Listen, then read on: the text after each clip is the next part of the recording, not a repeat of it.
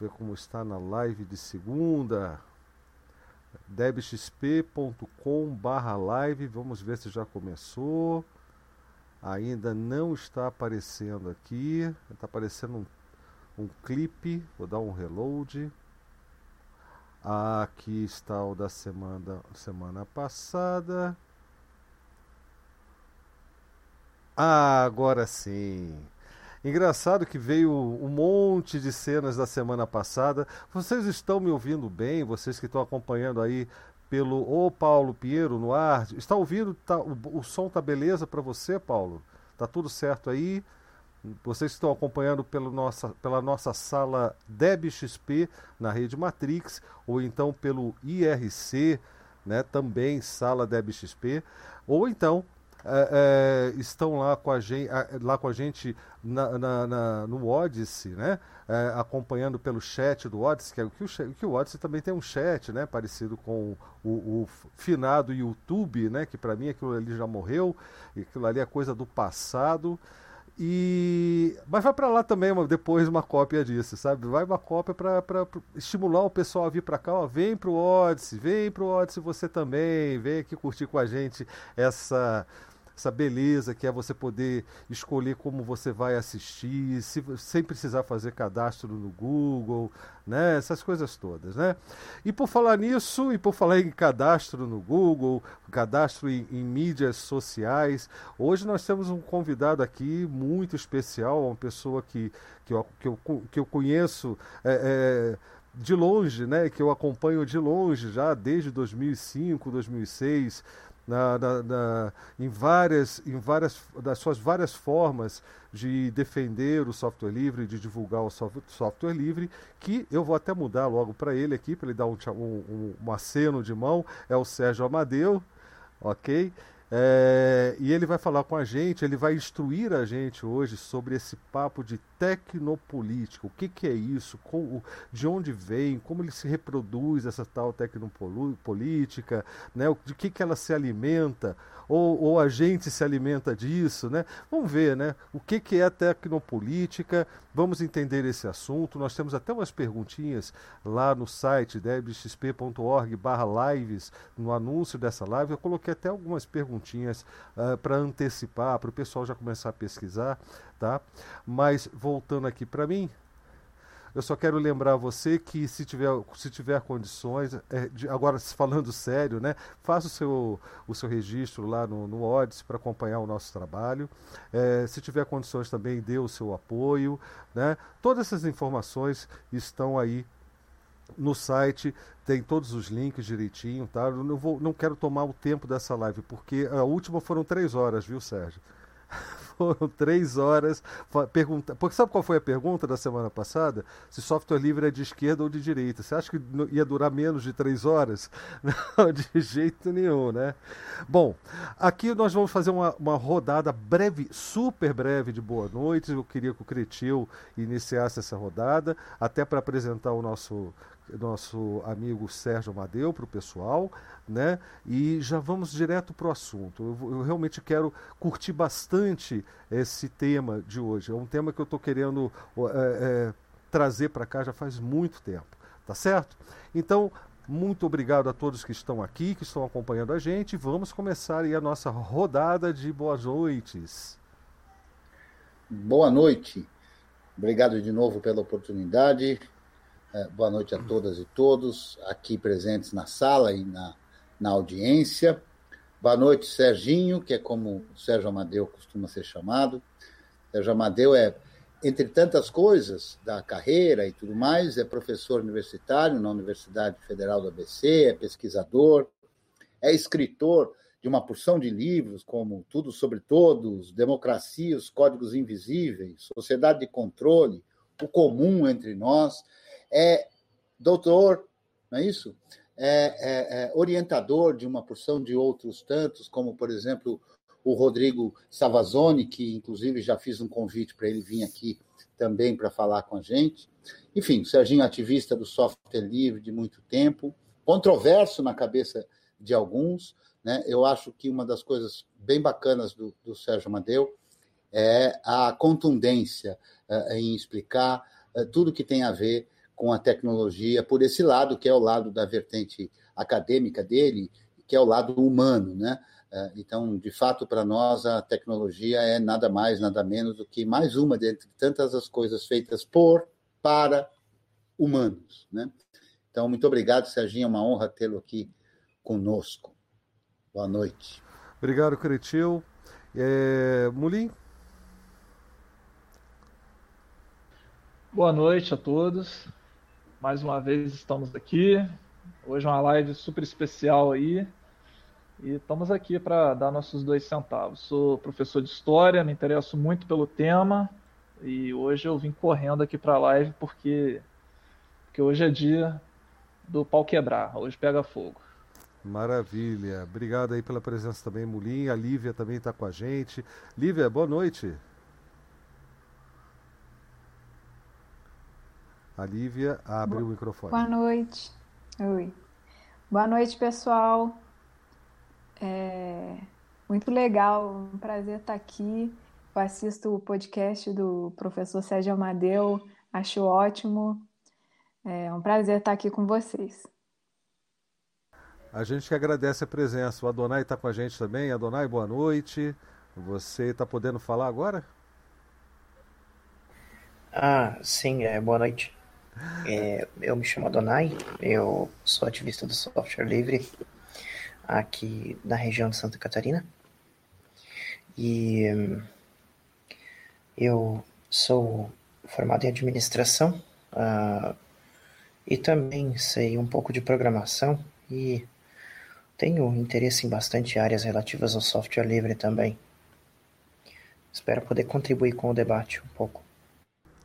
Maravilha. E o Adonai conseguiu para gente, tá no, no chat da, da, da rede Matrix, né? O, o, a forma de fazer, a, a, a, de assistir essa live da gente pelo MPV, tá? Você não precisa necessariamente entrar, abrir o navegador, entrar no Odyssey ou então assistir pela, pelo nosso site da, da debxp.org lives. É, é, vocês sabem que aqui a nossa proposta é que você tenha a liberdade de assistir da forma que você achar melhor que for mais conveniente para você e o mais de acordo possível com as suas próprias crenças em relação a, a, ao que é ao que é saudável, né? De, o uso saudável da tecnologia. Bom, eu vou cortar agora direto para o Sérgio Amadeu. Deixa eu passar aqui, deixa eu localizar, porque eu vou pedir a todos um favor. Deixa eu primeiro focar aqui no Sérgio Amadeu porque é, quando a gente tem muita gente com câmera ligada no Jitsi, parece que ele mesmo começa a selecionar duas ou três câmeras para priorizar e, e, as demais começam a ser cortadas, tá certo? Então vamos, vamos deixar as nossas câmeras e microfones desligados para facilitar a nossa conversa e, a, e, aqui a troca. Né? Quando você estiver falando, a gente faz uma troca e vocês podem abrir a câmera se quiserem, tá joia? Sérgio, muito bem-vindo. É um prazer estar com você aqui com a gente, ter você aqui com a gente hoje. Né? Como eu disse, é, o, é um tópico que eu quero trazer aqui para o canal, para o pessoal que acompanha o nosso trabalho, né? já não é de hoje.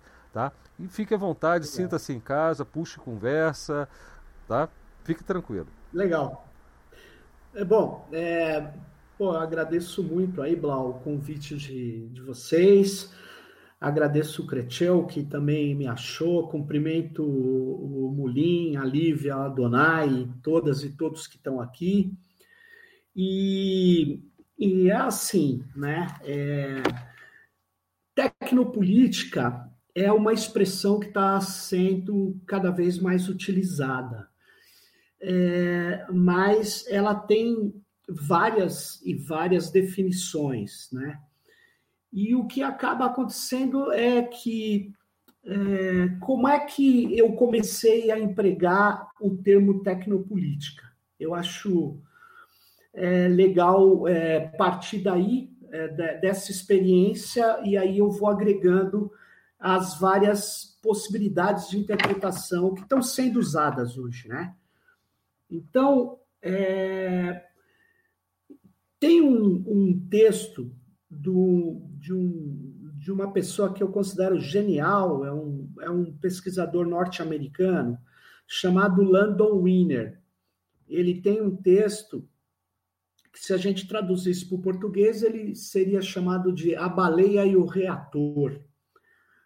É, e ele discute, é, sem empregar esse termo tecnopolítica, as dimensões políticas e sociais das tecnologias e da ciência. No momento que ele escreve, onde a questão nuclear era muito, muito candente, porque ainda existia a Guerra Fria e existia o perigo, o risco de um confronto nuclear, né?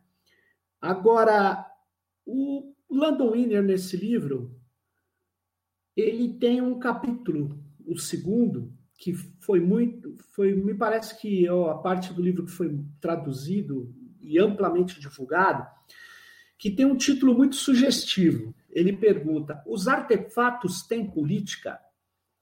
E aí ele faz toda uma análise, uma análise sobre ele começa dizendo: não tem nada mais ridículo de achar que uma equação de segundo grau ou uma formulação é, de um polinômio ele, ele nasce com é, interesses políticos. Ele começa dizendo que não, não, não concorda com isso, mas que qualquer, praticamente, concepção científica e técnica pode ser apropriado politicamente. E aí, no decorrer do texto, ele vai dizer que existe também, por outro lado, formulações de tecnologias que têm efetivamente um desenho que já nasce politicamente interessado. E aí ele usa um exemplo das pontes de Nova York, em direção a Long Island, no início do século, onde um arquiteto reacionário chamado Moses, que construiu várias coisas em Nova York, ele acaba é, é, levando para um condomínio de pessoas de classe média alta, ele, ele queria evitar a presença de pobres e negros. Pô, seria muito difícil você aprovar uma lei é, proibindo que pobres e negros fossem ali naquela região. Então, era mais fácil dar uma solução técnica. E a solução foi fazer na estrada que leva a Long Island várias pontes super baixas, onde só passaria carros é, de transporte individual e não coletivos. Então, tem esse debate, esse debate assim, até que ponto um projeto ou um desenho técnico, ele pode, desde o seu nascimento, guardar dimensões políticas. Então, é, aí eu comecei, a, eu comecei a chegar nisso, a, a essa dimensão tecnopolítica. Eu usava muito o termo ciberpolítica, política digital, tal, mas não usava tecnopolítica. Foi aí que, conversando com pessoas que estavam estudando, principalmente alguns autores como Gilles Deleuze, Guattari e George, é, Gilberto Simondon, que no caso aqui do Brasil era um amigo meu, é um amigo meu, Henrique Parra. O Henrique Parra é professor da Unifesp, ele empregava muito o termo tecnopolítica. E eu fui, é, nesse sentido, é, eu que já utilizava a perspectiva Foucaultiana do filósofo Michel Foucault para entender dispositivos de poder, eu comecei a ver como que o Deleuze, que era contemporâneo do Foucault, é, ele estava recebendo uma série de influências para discutir a questão dos que ele chama de qualquer relação de poder ela precisa se estruturar socialmente com os recursos que existem naquela economia, naquela sociedade. E, portanto, você vai ter desenhos, diagramas de poder. E alguns deles são é, imprescindíveis para eles o uso de técnicas e de tecnologias. E aí eu só faço uma parte e trago para o momento atual.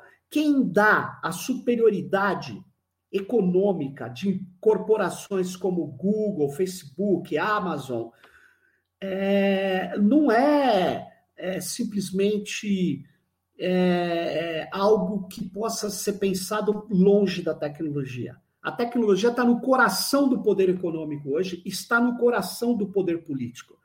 A superioridade militar norte-americana não advém da superioridade é, de uma coisa que não existe entre humanos, mas eu vou falar, tá? É, é, ela existe é porque foi inventada, mas biologicamente ela não existe, que é raça. A ideia de raça foi inventada pelos colonizadores europeus. Não existe raça entre humanos. Não existe distinção racial, existe fenótipo diferente, cor diferente, raça não. Bom, portanto, será que a cor da pele ou a etnia dá essa superioridade gigantesca aos norte-americanos? Não, não é. O que, que dá superioridade também é um tipo específico de inteligência e de aposta nos objetos técnicos, que eles fazem há muito tempo. Então, a questão da tecnologia, ela, se você entrar, no, se você entrar na, no, no, no, pensamento desses autores que estão ali, que eu estava me situando, Deleuze é, e Simondon, que é cada vez mais usado, utilizado, pensado, eles, eles não conseguem ver a existência humana longe da produção tecnológica. E é óbvio, né? Foi a modernidade e um tipo específico de vínculo que separou essas coisas definitivamente. Como separou o homem da natureza, como se fosse possível ter um humano apartado dos ecossistemas, como se fosse possível o humano ser superior a animais, entendeu? Como se ele pudesse existir diante de um vírus que nem visível é, que nem nem ser vivo talvez seja, porque a gente tem dificuldade de definir um vírus. Quer dizer, os humanos eles estão dentro de um processo é, que envolve cultura, envolve natureza, envolve é, pensamento, mas envolve corpo. Não existe também como exercer poder sem exercer sobre corpos. Ele exerce sobre corpos. Isso eu aprendi muito com Michel Foucault. Biopolítica, né? Por isso que né? ele a biopolítica é o corpo da espécie. Muito bem lembrado, Por quê? Porque chega uma hora na Europa, você vai, todos nós vamos ver se a gente for atrás de observar, Sempre existiu prisão, sempre existiu formas coletivas de ensinar que você poderia chamar de escola, sempre existiu é, lugares de tratar mais de uma pessoa, como talvez as clínicas, mas chega uma hora na Europa, quando se formam os governos liberais, que as pessoas pensam que é uma governamentalidade baseada na liberdade, o Foucault mostra que o governo liberal é o governo da segurança. É o governo que impõe a segurança, o estado de polícia para garantir a livre iniciativa. E o liberal não era democrático, o liberal era aquele que tinha o direito à livre iniciativa, se ele tiver poder para tal. E o Estado garantiria a livre iniciativa dele. É nesse período que se constrói as sociedades disciplinares, que controlam o corpo das pessoas. Vão proliferando escolas baseadas na disciplina e até hoje Fábricas tem a ver com a economia, mas não necessariamente a disciplina nasce só por causa da fábrica. Escolas, que eu já falei, clínicas, prisões, elas se disseminam como estruturas sobre corpos fechadas, disciplinares. Só que o Estado também vai criar uma estrutura maior para controlar o corpo da população como espécie. Porque existia a ideia de que para o Estado ser poderoso, ele precisava ter uma população não só oprimida, isso Foucault mostra, é uma população também controlada e dócil e útil, economicamente útil e capaz, principalmente capaz. Então, o poder vai ter um lado positivo e que é nesse momento que a estatística vai se vai adentrar os estados de uma maneira brutal os instrumentos estatísticos de medir a população, de controlar a população, é de século XVIII, XIX, pode olhar. Aí você vai ter as estatísticas, você vai ter é, a necessidade de enfrentar pandemias, epidemias, você vai ter campanhas de vacinação e você vai ter a revolta contra as campanhas também. Você vai ter uma série de questões biopolíticas, a política sobre a vida. Mas a biopolítica, ela se faz com tecnologia também. Estatística é um tipo de tecnologia, é um tipo de conhecimento com aplicação prática. É nesse sentido que eu é, usei agora, torci um pouco o termo. Mas o que o Gilberto Simondon vai nos ensinar é que é, existe um erro brutal em tirar a tecnologia da cultura e, que, e a cultura ficar simplesmente com o cotidiano e com a estética. E tira a tecnologia. A tecnologia é coisa dos técnicos. E a cultura. Agora pensa, a cultura é, a cultura como modo de vida, modo de ser, modo de existir, modo de se relacionar, modo de vestir, modo de fazer, ela é impossível uma cultura numa sociedade humana sem pensar tecnologia. E as tecnologias se alteram. E a tecnologia hoje, hoje isso fica muito claro. A nossa sociedade é, é altamente tecnológica. Aí você fala, as outras não eram? Claro que eram, só que as nossas tecnologias são tecnologias intrusivas, são tecnologias digitais, são tecnologias é, que o Byung-Chul Han, muita gente não gosta, mas é, é bom trazer esse, esse termo que ele fala, são tecnologias que não são mais biopolíticas, são tecnologias psicopolíticas. Porque, segundo Bill Chul Han, na sua visão, esse pesquisador coreano que há muito tempo dá aula na Alemanha, ele pensa que o Big Data, o Big Data, ele consegue coletar tantos dados que permite esquadrinhar o comportamento consciente e inconsciente das pessoas. Eu, particularmente, tenho dúvidas disso. Eu tenho dúvidas disso. Eu sou ainda partidário da tese da pesquisadora José Van Dyke, José Van Dyke, é um apelido, é um apelido ela é uma pesquisadora é, holandesa e ela tem um termo muito bom para o momento que nós estamos vivendo, onde não foi a tecnologia que levou a construir esses enormes data centers coletando dados e mais dados pervasivamente, constantemente. Não é a tecnologia em si que faz isso. Eu fiz o projeto das praças digitais na prefeitura do Haddad de São Paulo. Não tinha que coletar nem o teu nome para acessar o Wi-Fi livre. Não coletava. Pode, pode ver, pode lembrar. Você chegava numa praça, tudo bem, era 500k. Você chegava, você não tinha que pôr teu nome. Nada no roteador que, obviamente, obviamente tomava o seu MAC address. Só que quando a memória dele lotava, ele jogava fora a memória mais antiga. Né? Agora, para ele ter uma rotina que manda esse dado do teu MAC address e outras informações do seu celular para um terceiro, precisa ter um scriptzinho, né? Precisa ter alguém que fez, precisa ter um programa, precisa ter efetivamente um modelo de negócio. Então eu não confundo tecnologia com modelo de negócio nem com política, mas eu sei que existem sim relações. E o Gilberto Simondon me ensinou o seguinte: existe um modo de existência dos objetos técnicos, uma tecnicidade na cultura. É, nós somos é, né? cultura, nós temos cultura técnica, cara. Por mais quem fala, eu odeio técnica, mas ele está imerso numa cultura técnica. E aí o Simondon me traz uma questão tecnopolítica da maior relevância. Como a cultura nega isso, ela reforça o que ele chama de alienação técnica, que é um pouco diferente da alienação que o Karl Marx disse que emana do mundo do trabalho. Alienação técnica, segundo Simondon, ela se faz pelo trabalho. Então tem uma divergência com Karl Marx. Eu não descarto a, a tese do Karl Marx de alienação motivada por um trabalhador que não tem ideia de que ele move, ele move a economia que não tem ideia do resultado, do fruto do seu trabalho. Ele é apartado.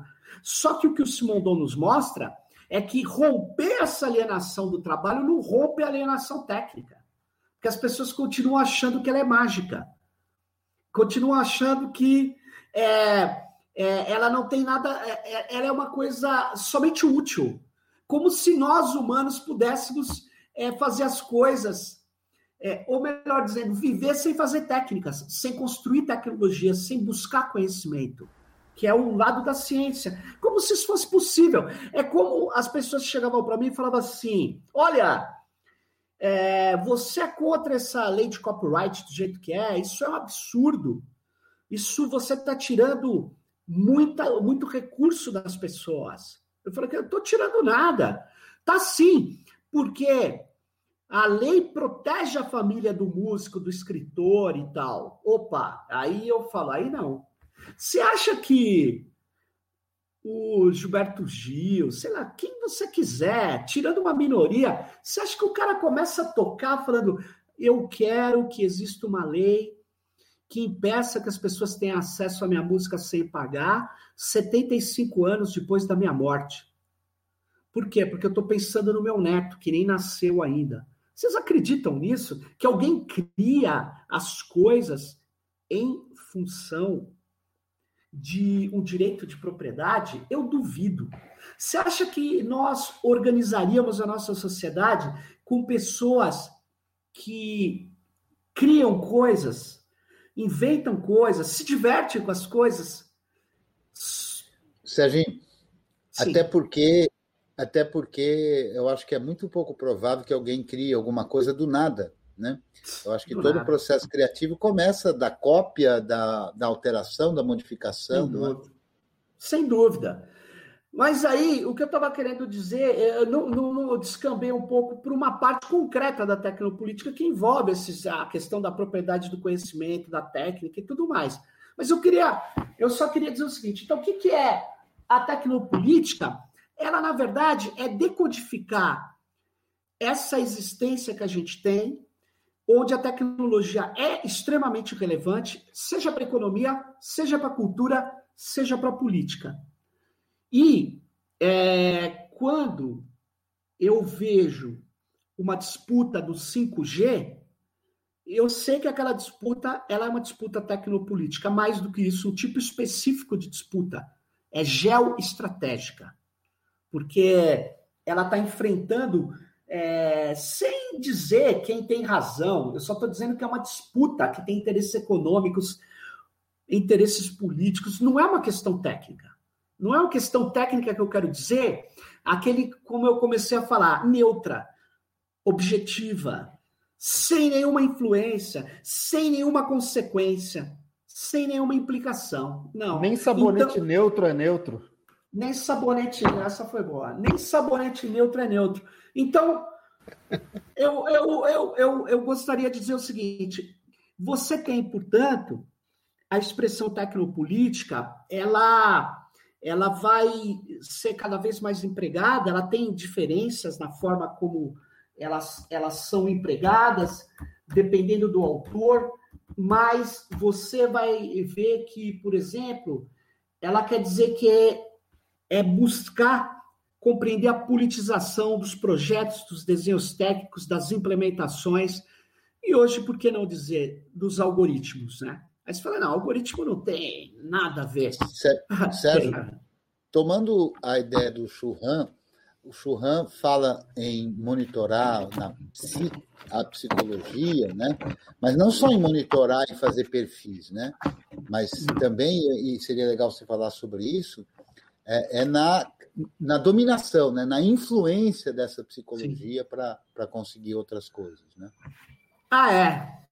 é na verdade, o que ele está dizendo é que é, com essa capacidade de é, criar uma série de dispositivos e coletar dados sobre cada um de nós, é, chega uma hora que você começa, você que eu digo, essas corporações que fazem isso, elas têm uma capacidade de fazer, de ter uma influência sobre as nossas condutas e nosso pensamento, que é, segundo Bill Churran, entra no inconsciente. É isso que é, é, é, um, é, é uma questão de um inconsciente coletivo e um inconsciente individual.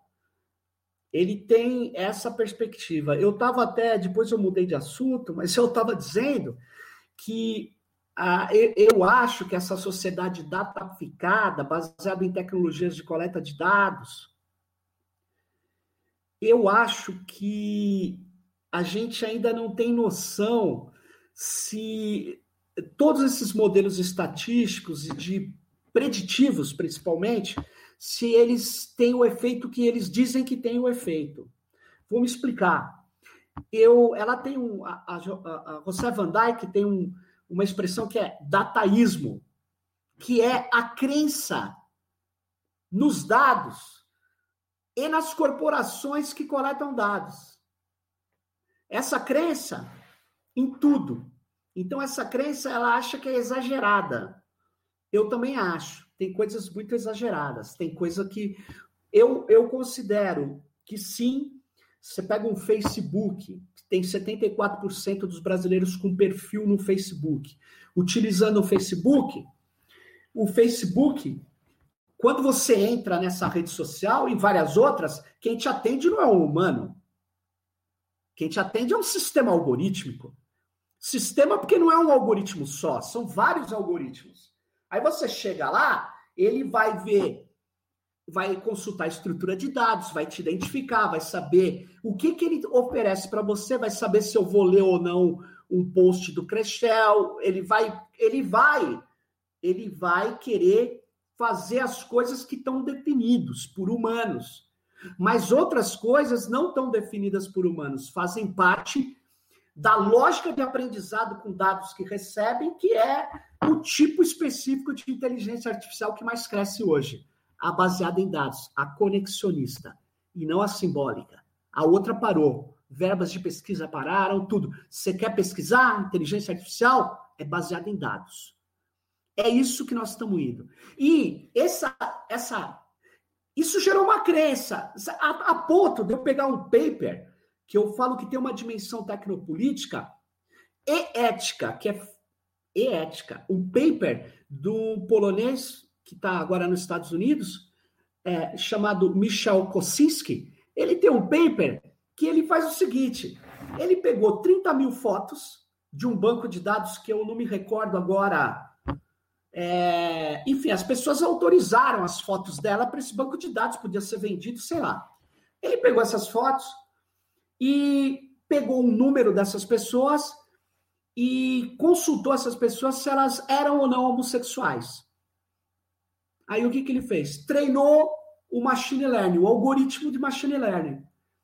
Na verdade, treinou uma rede neural. Aí o que, que ele fez com essa rede neural? Ele conseguiu detectar por traços biométricos faciais com 78% de chances de saber se um homem é homossexual e 80 e poucos por cento se é mulher. Aí eu trago para vocês uma questão que a gente chama na academia de epistemológica, que é do fundamento da ciência, do fundamento e da, veri e da verdade. Porque não basta ser verdade, tem que ser justificado, tem que, tem que saber explicar, né? A minha questão é a seguinte, minha questão epistemológica. Quer dizer que o Cesare Lombroso tinha razão, faltava ele apenas autoprocessamento computacional e uma quantidade de dados suficiente? Quem é Cesare Lombroso? É o cara que criou a criminologia baseado em traços físicos. Eu bato o olho, ah, soldado da rota, falei, se eu bato o olho no cara, eu já sei se ele é ou não criminoso. Como assim você bate o olho a alguém, você sabe se ele é liberal, conservador, homossexual ou não? Quer dizer, Ao estilo é, é... do Minority Report, né? O pré-crime. É o pré. É, isso já é outra coisa, porque aí é a projeção, né? Sim. Só que aqui é o seguinte: você pega a guerra, a, a, a guerra que, que o Antônio Conselheiro, Canudos, fato histórico importante no Brasil, não sei se vocês sabem disso, cortaram a cabeça do Antônio Conselheiro e levaram para o maior médico lombrosiano do Brasil, que era amigo do Lombroso não me recordo o nome desse médico agora. Levaram a cabeça dele e ele analisou. Por quê? Porque ele precisava analisar os traços físicos. Eles diziam que identificavam anarquistas, criminoso, porque na época anarquista era criminoso. Então, eles identificavam com traços biométricos.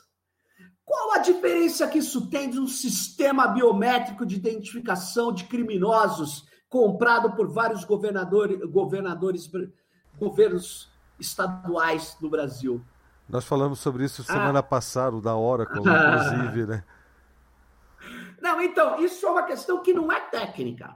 Isso é uma questão que tem uma dimensão política. Gravíssima, aliás. É, é claro que esse meu último exemplo tem uma dimensão científica também. Tanto é que eu acho que o pessoal da, da inteligência artificial precisa arrebentar esse tipo de pesquisa. Ou então precisa dizer, ela tem razão. Eu não, eu não concordo. Arrebentar eu, eu, em que eu, sentido? Arrebentar em que sentido, Sérgio? Precisa mostrar exatamente que. Vou te dar um exemplo é, com outro que para mim é mais fácil de argumentar, mas está na mesma linha.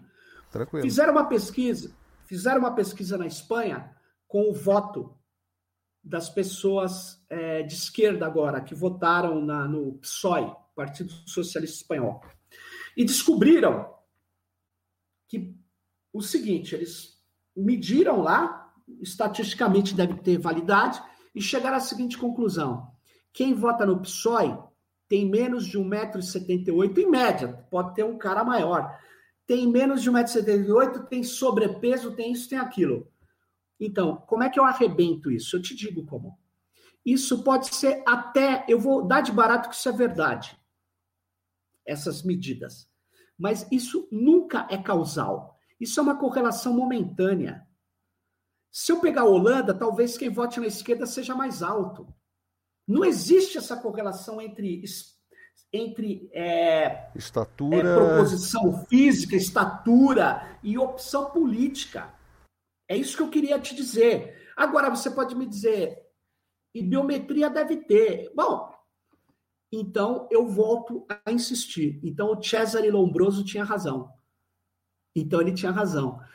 Eu, eu, eu denuncio que essas tecnologias hoje elas estão sendo usadas com base em dados de uma maneira politicamente muito perigosa e nós estamos vendo ressurgir o que a gente é, chamava de eugenia. São tecnologias eugenistas.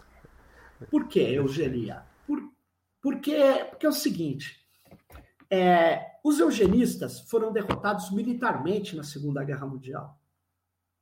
Essa é a questão. Não cientificamente. Não, não, cientificamente. É. é. é claro que várias questões foram derrotadas cientificamente. É, sim, mas nem tudo. É isso que eu quero chamar a atenção. Nem tudo. E isso volta como uma questão política. Isso volta. Ó, vamos lá. Tecnopolítica que não é só no mundo digital. Vamos pegar o que aconteceu na pandemia, gente. Cloroquina, no começo da pandemia, até março, abril de 2020, era uma tentativa de medicalizar, de reduzir os impactos do vírus no corpo já infectado. Teve gente muito séria Conheço vários aplicando cloroquina e eles viram que não dava resultado. Aí saiu uma pesquisa com 96 mil casos. Aí é outro papo. E analisando implicações. E aí se chegou à conclusão com essa pesquisa, aí sim, que a gente chama científica, essa pesquisa mostrava claramente uma coisa. A cloroquina, além de ser ineficaz contra a Covid-19, ela, em cardíacos, colocava o cara em perigo, em risco, e muitas pessoas devem ter morrido por isso. Bom, uma vez que você sai um estudo desse, ou eu, vamos ser claros, quem está na academia sabe o que eu estou falando, ou eu pego uma outra amostra, ou olho essa amostra e arrebento isso, ou eu sou obrigado a reconhecer. Exato, mas faz se... outro estudo que mostra o oposto, ou ou outro estudo que comprove, ou não fale nada. Né? Falseabilidade ou, é para isso. Ou falseabilidade, que muita gente critica. Mas é verdade, é verdade. A seguinte questão: é, então você pegue seu, você pegue indícios, indícios, e não tem indícios, porque você não precisa nem fazer uma amostra desse tamanho, mas você, você teria que contestar academicamente, cientificamente. E aí tem um cara que fala assim, não, mas eu já dei nos meus pacientes. Isso, isso é, é uma postura é, eu dei 10 pacientes, eles se curaram. Pode até ser verdade que aqueles 10 pacientes se curaram, mas não foi por causa da cloroquina. E ele não sabe, porque ele não tem uma amostra suficiente para contestar. E o que eu estou querendo dizer é: nós vivemos um período muito, muito complicado, principalmente para as minhas críticas, vou dizer por quê. Porque o negacionismo ele, é um, é, ele nega questões da ciência. Só que o, antes de vir o negacionismo, antes de chegar a pandemia e ela passar a matar pessoas, nós contestávamos o positivismo e a supremacia objetivista da ciência. E no caso da tecnologia, mais um elemento tecnopolítico. Existe um outro autor, que eu não falei ainda, que é o Bruno Latour, que é de uma outra corrente, que ele diz: se você quer entender uma tecnologia, estude as controvérsias que a fizeram como tal. A tecnologia sempre é uma rede de decisões. Decisões descartadas, decisões incorporadas, decisões que muitas vezes têm a ver com economia, tem a ver com política, e ele tem um texto maravilhoso que chama Vida no Laboratório. Ele é antropólogo e ele criou a antropologia simétrica. Simétrica. O que, que isso quer dizer? Ele não diferencia humanos, animais e máquinas. Se tem importância para entender um fenômeno, você tem que colocar tudo como não como ator, ator é humano, como actante, aquele que gera um efeito. E aí que vem essa questão. Sabe o que, que ele faz? ele analisa, ele vai para um laboratório lá de uma Big, que faz Big Science nos Estados Unidos, põe um banquinho que nem um antropólogo faz lá na, na aldeia é, das comunidades primitivas, que não se usa mais esse termo, porque elas não são primitivas, elas são comunidades tradicionais, elas são efetivamente outras formas, outra cosmovisão, outras formas de ser e de viver. Comunidades tá. originárias. Comunidades originárias e Boa noite, que... Sérgio. Aqui, Lennon Boa Wilkins. Lennon Wilkins. É isso aí.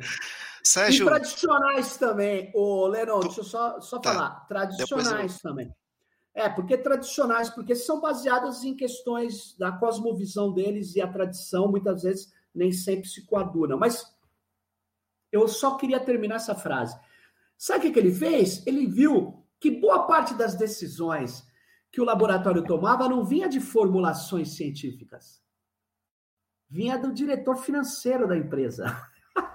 e aí você isso. não entende como é que uma coisa é essa. Então, isso é uma questão, eu diria, tecnoeconômica, mas que tem uma dimensão política, é tecnopolítica. É isso aí. E é uma política. É, Lero, desculpa. E é uma política que eu imagino que, que seja bastante direcionada pela, pela, pelo próprio pela própria vontade do capital.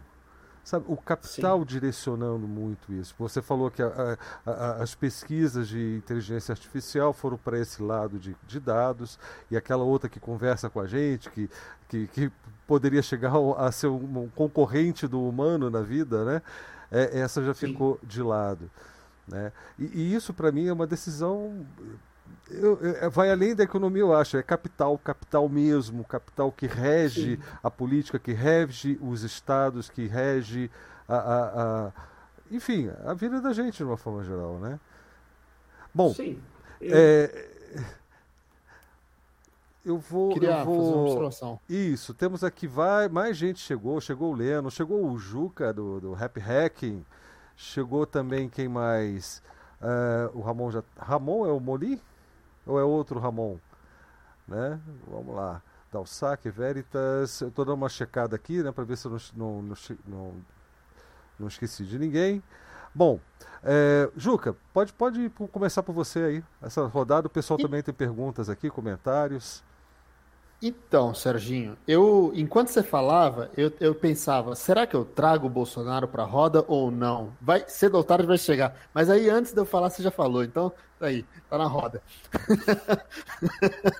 Mas enfim, o, tem, tem esse lance de que, é, para ter esse discernimento sobre o, o método científico, né, é, é, estudo científico mostrando X, é, estudo ou, ou ausência de estudo mostrando o oposto, é, isso é um discernimento que a gente tem porque a gente faz parte aí da, dessa elite privilegiada que tem a educação científica. Mas para a maioria da população, o cientista ou, ou, ou, ou o, o, quem, quem, critica com base no argumento cientista é, é, é, é científico, é que é, é, o cara do textão, entendeu? É o chato. Então, é, o, o discurso é, negacionista ele é muito mais simples e sedutor. Ô, Juca, tem até aquela expressão que é muito utilizada por olavistas em geral, que a ciência estabelece teorias, né? Então, ah, mas isso é só uma teoria, isso não tem, não é provado, então é uma teoria, né? Então, a teoria de um, é, de um, de um conjunto de cientistas que pesquisa com rigor científico, com metodologia, é tão teoria quanto uma besteira que eu venha a falar, ou que qualquer um venha a falar. Então, tem o mesmo peso, né? E, e aqui eu vou fazer uma coisa rara, hein? Que seria defender, ou pelo menos não exclusivamente, ao Bozo. Porque é, esse negacionismo, eu diria que nem sequer é patrocinado por ele. Né? Existe uma trupe de negacionistas que, sim, muito provavelmente o apoia ou apoiou, mas ele não é o líder do negacionismo. Ele serve. Ele não é o, o, o, o guru. É o fantoche, ele é o fantoche só. Ele é o fantoche do negacionismo e ele saindo do governo é, é, por impeachment, morrendo, sei lá, indo para. Não que isso tire lugar. a culpa, claro. Que fique claro que isso não tira a culpa. Pois é, não, não tira de forma nenhuma, mas está é, lotado de negacionistas. Né? O, o que eu quero apresentar com isso é o seguinte: é, se o negacionismo partisse dele, a gente teria aí mais um tempinho de negacionismo e aí ele indo embora, a gente estava de boa. Mas eu acho que está muito longe da gente estar tá de boa. Né? É. Agora, Serginho, você acha que esse negacionismo foi. Ele já existia? Sim. Ele foi construído nas, nas mídias sociais ou ele apenas apareceu com as mídias sociais? Não, é, não, ele, ele, ele já existia. Eu queria lembrar que, olha, existem filmes originais mostrando é, pessoas em trens sendo levados para Auschwitz. Existia depoimentos de soldados, existia depoimentos de sobreviventes, existia documentos, mas mesmo assim é, já nos anos 50, falava. É, Hitler não fez nunca um. não moveu um dedo contra os judeus. O Holocausto não existiu. O negacionismo, essa expressão, inclusive, é usada, ela se populariza nesse fato. O Holocausto não existiu. Não, os ciganos não foram queimados, os judeus não foram queimados. Não, tudo mentira. Se acredita, eu, é, é que eu. Bom, enfim, tem um paper, depois eu posso passar para vocês. Uma comissão técnica interdisciplinar, interdisciplinar foram em Auschwitz 1 e 2, fizeram levantamento, fizeram testes químicos, fizeram tudo, juntaram as coisas para provar que lá tinham sido exterminadas pessoas. Para soterrar de vez, do ponto de vista das ciências duras também, que o Holocausto nunca tinha ocorrido. Agora, peraí. Quem falava isso, você acha que se incomoda com esse argumento técnico científico? Não. Isso tinha perdido força. Mas aconteceu um fenômeno, e esse fenômeno é dos últimos anos da primeira década do século XXI, por volta de 2008, 2009, surge um movimento específico nos Estados Unidos. Queria chamar a atenção de vocês. Um movimento que se chamou Direita Alternativa. E aí eu sei que vai ficar É o alt-right é, é um né, das notícias. É, alt-right. Eu vou. Pior que o fake news é a fake science. Essa que é o problema. Porque a fake science, quando está na área de saúde, por exemplo, ela mata. Eu sei que você fala, ah, mas a fake news também, mas eu queria ver se os médicos todos se portassem sem negacionismo, não ia ter cobertura para um discurso como o do Bolsonaro. Vocês acham que o Bolsonaro fala essas bobagens por quê? Porque tem cobertura médica. Não se iludam. Tem cobertura de profissionais. Então, o que, que acontece? É, acontece que o negacionismo ele, ele é uma das componentes da desinformação em massa que é amplificada principalmente pelo Breitbart News, principalmente por quem junta a supremacia branca com outros grupos, moderniza a supremacia branca. E vou dizer mais uma coisa interessante: eles usaram muito a comunidade gamer, usaram muito a comunidade do Fortran, do 8chan, e é eles verdade. transformaram qualquer imbecil que sorri e que acha engraçado um cadeirante cair, é, não perca piada, eles falavam. Não sejam normes, é o jargão, normes. Não é normals, é norms. Norms é o politicamente correto. Então, eles cultivaram vários e vários caras dessa comunidade. Mas por trás disso, e aí que eu queria chegar, tinha muita gente boa. Que eu quero dizer gente boa, assim, gente que tinha flertado com o código aberto, que tinha vindo para o lado do, vamos dizer assim, de uma ideia de libertário, é libertário, né? Os libertários foram capturados hoje pela alt-right nos Estados Unidos. Eles serviram de bucha de canhão para esses caras. E um cara específico que eu quero trazer o nome, não poderia deixar de trazê-lo aqui, porque tem uma dimensão tecnopolítica gigantesca que, eu, que ele fala, chama-se Peter Thiel, foi o fundador do PayPal. Esse cara é um dos principais financiadores do negacionismo no mundo, nos Estados Unidos, apoiador de Trump, apoiador da alt-right, e vou dizer mais. É dele a frase: a democracia não convive mais com a liberdade. Ou o contrário, peço desculpa. A liberdade não dá para conviver mais com a democracia. A democracia conduz ao agigantamento do Estado. E aí vem os outros que agregam ao que ele não falou, agregam e ele balança a cabeça, tudo bem. Que é ao marxismo. Então o Jorge Soros virou comunista, o Fórum de Davos, que só tem picareta, bilhardário, virou comunista. Não tem o menor sentido. O Brasil era socialista. Ó, não tem o menor sentido. Peter Thiel, ele é um cara influente.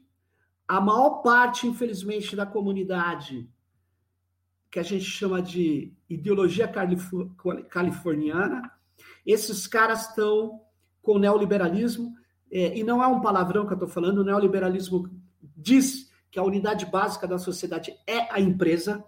Aí eu ainda estava no comitê gestor da internet. Não vem ao caso, aí eu não vou falar nomes porque pode, o cara pode mudar de opinião, eu vou aplaudir. Um dos conselheiros falou assim: problema das universidades brasileiras é que não forma startups, pessoas para serem empresárias. Eu falei, eu queria, queria levantar aqui minha objeção.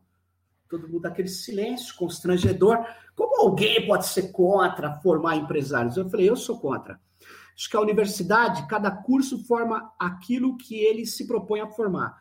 Eu conheço na minha universidade professores brilhantes que não sabem amarrar o sapato. Imagine cuidar de uma empresa. O cara é um cientista, meu. Você acha que o Albert Einstein ia comandar uma startup?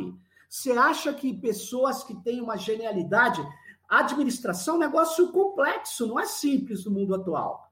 É uma coisa que, aliás, a ditadura militar, a primeira coisa que fez quando tomou, viu que a elite brasileira econômica era fraca, sabe o que eles fizeram? Um monte de faculdade de administração de empresa para formar uma massa capaz de negócios. Não é simples isso.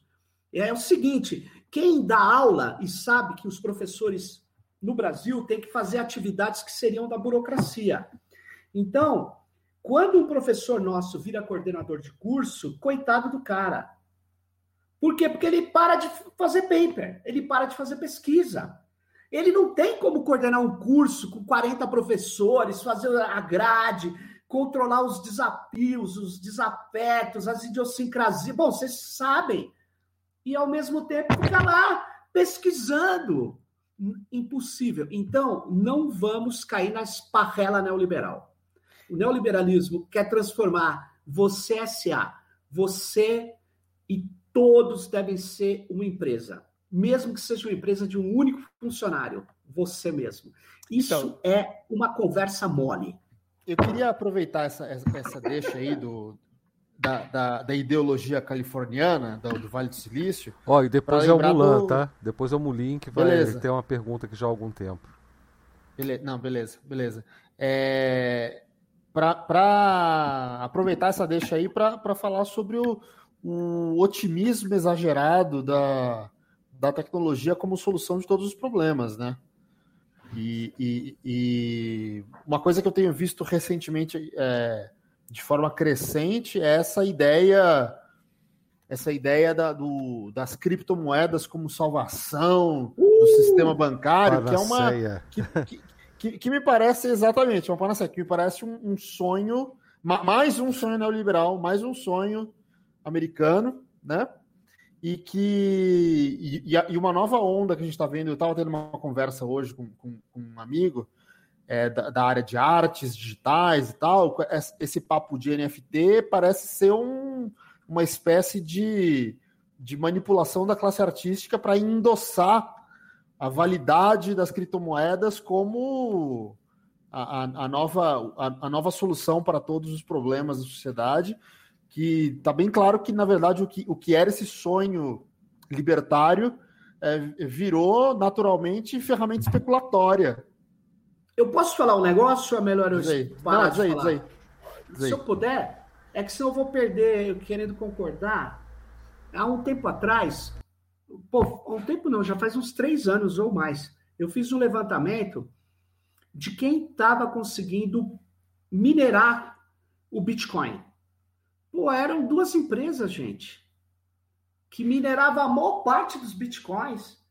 Porque é, para fazer, quando você.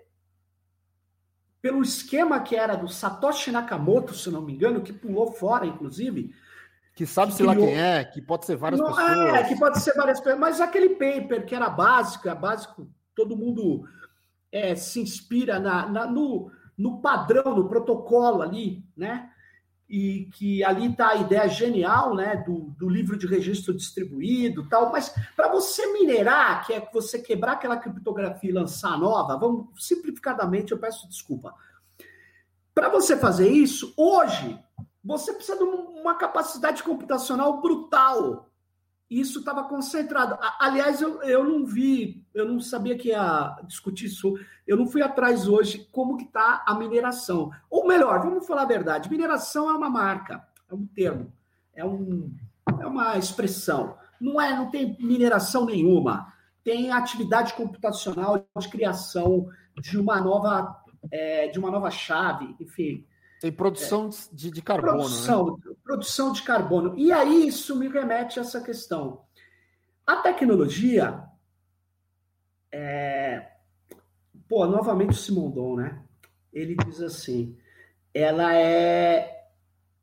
Ela tem um grau de incerteza muito grande. Ele tem outra expressão para falar dessa incerteza, porque incerteza dá uma ideia que você não sabe o que está acontecendo. Não é isso, não. Ela tem potenciais, muitas vezes, que aquele que a criou é, não queria o desenvolvimento de determinados potenciais que aquela tecnologia guarda. E a tecnologia ela pode ir para vários lados. A tecnologia ela é ambivalente. Ela é ambivalente. A maior parte dela é ambivalente. Nem toda tecnologia tem um grau exagerado de ambivalência. Só um parênteses, é aí que entra o hacking que a gente falou semana passada, né? Que é justamente a possibilidade de ter usos não previstos é a essência do, do, do hacking, né? É a essência do hacking, é isso aí. É, é isso. E, e, eu acho que você tem uma possibilidade muito, muito grande de ir para um lado é, talvez mais distribuído e ir para um lado negativo, um lado concentrador. Quem imaginava que o Bitcoin ia, ia ficar na mão de uma empresa chinesa? a, a, o processo de criação da moeda.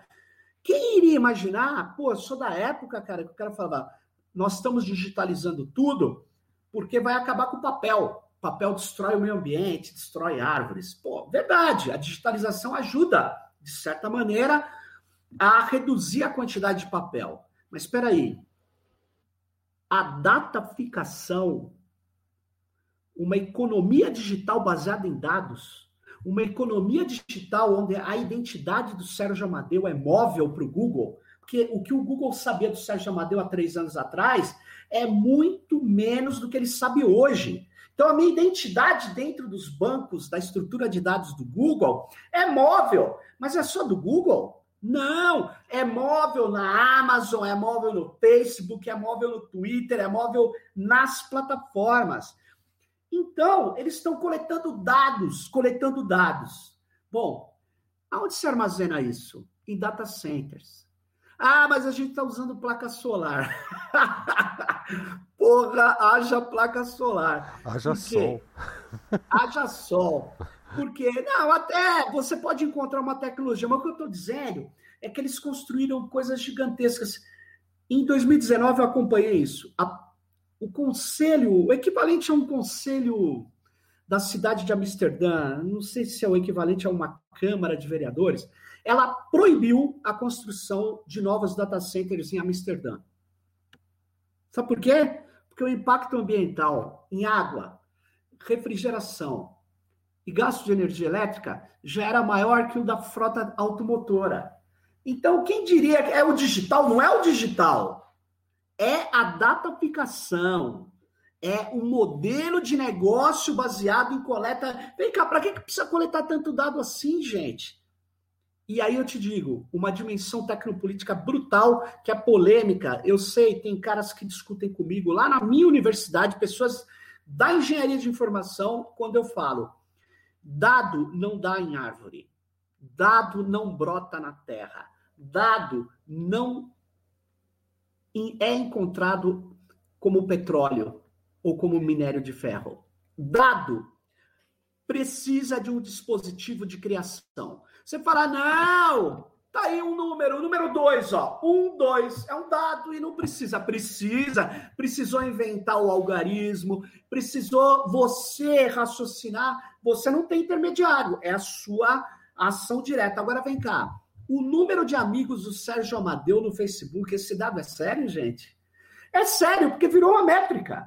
Virou a métrica da, do marketing, virou a métrica da sociedade. Tá cheio de dados dos amigos dos amigos do Sérgio Amadeu que compraram o um livro na Amazon. Agora, vem cá. Que conceito é esse de amigo? O que, que, é amigo? Tem um monte de amigo meu que não deu um clique lá falando que é meu amigo, e tem muita gente que deu um clique lá que eu nunca vi na vida. E tem gente que a Amazon diz que é meu amigo que eu nem sei quem é. Então, na verdade, a criação de dados dados biométricos, dados, dispositivos de dados. Eu até fiz um Tecnopolítica eh, esses dias sobre a chegada que era novidade para mim, pode não ser para a maioria das pessoas e certamente não é. Enfim, as plataformas chegaram no campo. Elas vão querer fazer o que elas fizeram no entretenimento. Elas chegaram no campo. Elas querem controlar a produção de alimentos, os dispositivos de medição e aferição da terra, o georreferenciamento e o celular do agricultor, seja ele grande ou pequeno. E eles vão controlar a cadeia de distribuição de alimentos. Eu falei, não, não é possível. Aí eu entrei, antes de fazer o programa, entrei, eu entrei no site de produtos que são considerados é, agroecológicos, a maioria deles, e eu vi a Amazon comprou o site. Já tinha comprado há dois anos. há dois anos. Agora, quando a Amazon compra um site de produtos orgânicos, tudo bem, ela está distribuindo nos Estados Unidos. Ela fez o piloto lá e ela está ampliando para todo mundo. Aí eu cheguei aqui, eu estou numa montanha, né? Você vê, eu estou num bunker aqui, estou na Serra da Mantiqueira, saí de São Paulo, fugindo do vírus, porque eu não tenho vacina ainda. Então, para mim, para mim não tem. Então, tirei meus filhos, pude vir para cá. Meti um toco aqui, 18 quilômetros de distância, vem um rádio, joga o sinal de internet, eu jogo no roteadorzinho aqui, vem para cá, tô aqui, tô nessa live na montanha, com energia natural. E se cair, eu peço desculpas, porque hoje o tempo não estava muito sol, eu só tenho placa solar, estou tentando trazer uma rede normal da CEMIG, mas ainda não consegui. Mas por que, que eu estou falando isso? Porque aqui, se eu for chamar um cara para me ajudar, Cara, é WhatsApp Business. Aí eu fiquei pensando, vem cá, por que, que o Facebook, que diz que tem criptografia de ponta a ponta no WhatsApp, quer unificar os dados do WhatsApp com o Instagram e com o Facebook, rede social? Opa, o WhatsApp, 92% dos brasileiros, quando eu. Isso em 2019, que tinham conta na internet, tem o WhatsApp. Os mais pobres fazem negócio com o WhatsApp. Os serviços estão no WhatsApp. O WhatsApp Business não tem limite. Esse papo que eu limito para cinco, tem limite nenhum. O velho do Avan faz a desinformação que quiser pelo WhatsApp Business. Só que não é isso que importa. O importante é que eles querem os metadados. Eles não querem os dados. Eles querem os metadados do WhatsApp. E eles vão juntar tudo isso. E eles estão chegando no campo junto então é Facebook, Microsoft, Amazon e fazendo o controle a partir dos dados, a partir do controle de dados. Então, eu queria dizer que nós estamos vivendo um mundo de alta concentração, eu jamais imaginei isso. Que a internet, que o digital, que as tecnologias da informação que tem um baixo, vamos dizer assim, o difícil é montar um túnel de vento, na época que você tinha que montar um avião, uma assaria, uma siderurgia. Pô, o computador aqui, ó, tô balançando ele, todo mundo tem acesso. Mas a barreira de entrada no mundo atual, eu tô achando maior do que no mundo industrial. E quem fica fora, quem fica fora do desenvolvimento de tecnologias próprias, de inteligência artificial, eu acho que vai vai, vai ficar bem mais distante do que era a distância dos ricos e pobres do mundo industrial. Falando enquanto Serginho, país. Por favor. Mulim, vou fazer uma pergunta. Faz aí, Mulim. Opa, tudo bem? Boa noite.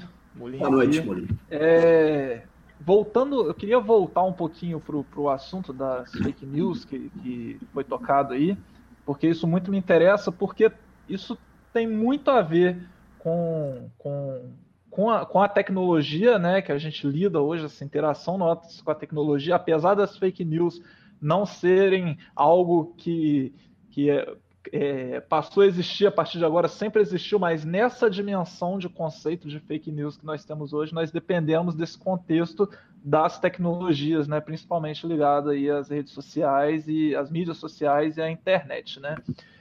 E a disseminação de fake news também tem muito a ver com, com a educação, puxando um pouquinho de sardinha aqui para o meu lado, né? E, e aí, mais uma vez, eu vou puxar aqui o Paulo Freire, né? Porque o Paulo Freire ele vai dizer que o, o, o problema de você não ter é, uma educação consciente é porque você não é empoderado. Quando essa educação não é empoderada, né, você não consegue observar, ter uma observação crítica da realidade que, que você vive. Né? E, e num, numa sociedade é, algorítmica, né, de modulação algorítmica, esse empoderamento ele é, ele é basicamente jogado no ralo de todas as formas possíveis. Né? O, o, o cidadão, o, o, ator social, ele perde completamente é, é, é o controle de seus dados, né? E, e não é solicitado. Ninguém lê aqueles termos é, quando você, você cria um, uma conta, seja no Facebook, seja no, é, no WhatsApp, ainda mais justamente voltando a Paulo Freire, né? Muita gente é, é, é, é não vai ler aquilo, justamente porque não, não tem condições de ler aquilo, né? E também tem a ver com o que o, o Rap Hacking falou que que é, é o chato do textão, né? É, é, o cientista, é o chato do textão, quem tem privilégio de ter acesso a essas informações é o chato do textão. Por quê? Porque não existe é, é uma educação crítica, né? e assim, não é uma, é uma pergunta, mas eu gostaria que o senhor desse os seus dois centavos em relação a isso, ao empoderamento. Qual é a importância do empoderamento né, é, nas tecnologias atuais e, e, e, o que, que isso pode impactar é, quando não, não existe esse empoderamento, o que, que isso pode impactar negativamente em nossa sociedade que é uma sociedade de modulação algorítmica, né, de dataficação e tudo mais. Eu gostaria que o senhor desse o, o... seus dois centavos. Molim, complementando isso, é, tem um argumento que é muito corriqueiro, né, é, que é o seguinte: ao, ao se apresentar isso para um público leigo, muitos dizem: você está maluco? Você acha que eu votaria no A ou no B só porque eu vi uma mensagem no WhatsApp ou no Facebook? Deixa eu dialogar aí com, com a fala do Sérgio e do Molim. É, mais uma vez, boa noite, pessoal. Olha só, a gente tem alguns problemas, né?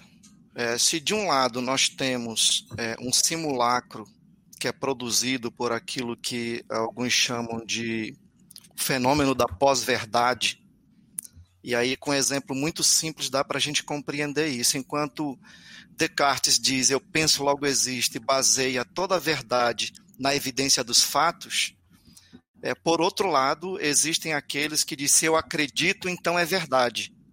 Então a, a pós-verdade gera a sua filha mais ilustre, que é a fake news, né? E, e obviamente isso se expande e se aprofunda com uh, uh, o controle, o gerenciamento e o uso dos algoritmos para uma datificação em massa e para definição de perfis e, e envio em massa né, de mensagens de formas padronizadas e personalizadas. E aí, então, tem um, tem um outro elemento aí, é, Sérgio, que eu gostaria de trazer para cá, que é o seguinte, né? Que é, é, a, a, subjetividade das pessoas, se existe a opinião publicada por uma Rede Globo em relação àqueles que assistem à Rede Globo, que manipula e controla de forma muito eficiente a arte da manipulação que é gerada pelo emissor, né, por, por quem controla o canal de televisão, existe também uma ideia publicada, né? É, o Mohan Edgar Morin vai falar disso, né, que a nossa mente pode construir ideias que, que ganham vida própria, né? E quando ele vai falar do, do conhecimento pertinente, que a gente criticando um pouco a ciência positivista, sobretudo a racionalização do conhecimento incontestável, né? O conhecimento, na verdade, ele está sempre mudando, sempre sendo remixado, como diz o Pedro Demo. Mas aí existe um outro elemento, dois outros elementos aí que a gente precisa trazer que dialogam bem com essa fala do, eu acho que é Molim, né? Que. Sérgio Amadeu coloca para nós, que é a alienação técnica, né? Alienação técnica daqueles que não compreendem como a tecnologia funciona, mas utilizam a tecnologia ainda assim e são capturados muitas vezes por essa, por essa simetria negativa, por essa ambivalência negativa é, de uma tecnologia que pode controlar as pessoas. Então, a falta do conhecimento advindo da alienação técnica, mas que também reverbera é, na, na, na, naquilo que nós acreditamos e que nós deixamos de fazer, talvez. Que seja uma educação tecnológica de um mundo altamente tecnologizado. Por exemplo, a gente passou aí 10 anos no FISLE e eu pergunto né, se a gente não teria. É, se, por que, que nós não utilizamos, sabe, uma parte desse tempo para trazer propostas de pelo menos amenizar a alienação técnica, ou sei lá, trazer uma alfabetização tecnológica para as pessoas. Porque, Molinha, as pessoas são consumidoras de tecnologia sem saber onde estão se metendo. Né? Então, ao mesmo tempo que existe uma alienação técnica, é, e aí Paulo Freire fala muito bem, é para você se empoderar, é preciso você conhecer, para você se empoderar, é preciso você perceber onde está a não neutralidade da técnica, seja na educação, ou seja num celular, num computador ou num tablet. Então aí existe uma outra alienação, Sérgio, que é, provavelmente você vai concordar comigo, que é a, é a alienação política daquele que domina a técnica. Tá? Olha, eu vou dizer uma coisa que é, a gente, nesse, pra... nesse canal, nessa comunidade aqui, a gente costuma bater muito no software proprietário e, e falar muito bem de software livre. E a gente bate no WhatsApp e a gente fala bem no Telegram. Mas eu vou te dizer que o Telegram tem culpa. O Telegram, não, assim como todas as não. outras. Não, não, calma, calma. O Telegram, assim como muitas outras redes de comunicação, tem moldado a nossa comunicação de forma negativa, esvaziado as listas de discussão de e-mail, que eram muito mais ricas em trocas, e a gente. É, é, nessa, nessa dicotomia. Também nessa dicotomia entre ah, eu uso o Telegram porque o WhatsApp é proprietário, a gente acaba caindo num vacilo aí, num, numa, numa pegadinha de que a gente está se desarticulando, inclusive, como movimento de software livre, por causa do, do Telegram também. Não, beleza, Concordo mas só para concluir o raciocínio. Então, essa, essa dimensão da alienação. só, só um Oi. minutinho. Eu estou tendo ah. que, que, manipular aqui a, a o, o, volume da transmissão porque o seu ah. microfone está muito alto. Se ah, você tá, puder tá, tá. baixar tá. uns eu vou, 15%, eu, baixar, claro, eu acho agora. que dá. Cadê? Baixou? Não. Me digam aí. Não tá baixou tá bom nada. assim? Não, não baixou nada. Não. Peraí, cara. Deve ser o outro dispositivo de áudio aí. Deixa eu baixar mais, deixa eu ver aqui então. Você consegue Mas deixa eu falar mais baixo. Então, então essa, essas não, questões, a meu ver, são, são muito importantes porque é, a gente precisa compreender ou, ou, pelo menos mapear onde estão os problemas, reconhecer onde estão as origens dessas questões que a gente está debatendo. Então, se de, um, se de um lado a gente tem a fake ciência, a fake news, baseado no fenômeno da, da pós-verdade, do outro lado nós temos alienação técnica. A gente sabe aí professores brilhantes, cientistas brilhantes, gente que, que mexe com software de código aberto há muito tempo e faz questão de chamar de aberto para agradar o mercado. Pergunto se isso não seria também uma, uma espécie de alienação política, mas também, também tentar compreender como é que acontece algo que Sérgio Amadeu fala muito e, e eu tenho pensado muito nisso para entender, por exemplo, como é que se criam as bolhas dentro das próprias big data e até das redes sociais e, e da própria internet, que é o fenômeno da modulação do comportamento, quando você usa as tecnologias sem saber como como, como essas, esses fenômenos acontecem. Então, a modulação de comportamento, Sérgio, eu tenho usado aqui uma metáfora que é, é aquela viseira do, do animal que o cara puxa para um lado e conduz para onde ele quiser. Significa dizer que o animal ele vai ter uma visão, vai ter uma visão. Ora, se são os meus sentidos que é, é, é geram os dados necessários para o processamento do meu pensamento, da ideia, da minha visão de mundo, da construção de valores, então a, modulação de comportamento que, que acontece a partir do, do gerenciamento dos algoritmos operado por inteligências artificiais para definir perfis, para enviar mensagens padronizadas, eu preciso saber como isso funciona para saber como é que eu vou intervir, Molino, num processo de alfabetização tecnológica. Num processo que eu chamo de alfabetização digital mesmo, que eu, eu conheço, eu tenho amigos inteligentíssimos, professores inteligentíssimos, né, da área da educação, freirianos até, que coisas elementares o cara olha para mim e diz: Olha, eu sou analfabete. Então, o que significa esse discurso? Né? Que significa isso? Ou, é o um medo de, de operar tecnologia, o um medo de errar, ou então, na verdade, é essa alienação mesmo que precisa, de alguma forma, ser trabalhada para que haja um empoderamento. Então, minha pergunta é: como é que nós vamos voltar às origens? Como é que a gente pode ajudar, por exemplo, o nosso país a sair desse fosso né, em que a, a tecnologia foi captu, é, capturou as pessoas a partir de uma ideologia maligna de modulação de comportamentos? Tá, Sim, tá Sérgio, eu, eu, li o Winner. É, tá Fiz um resumozinho é. do Winner outro dia. Liguei, liguei, liguei. Muito bem.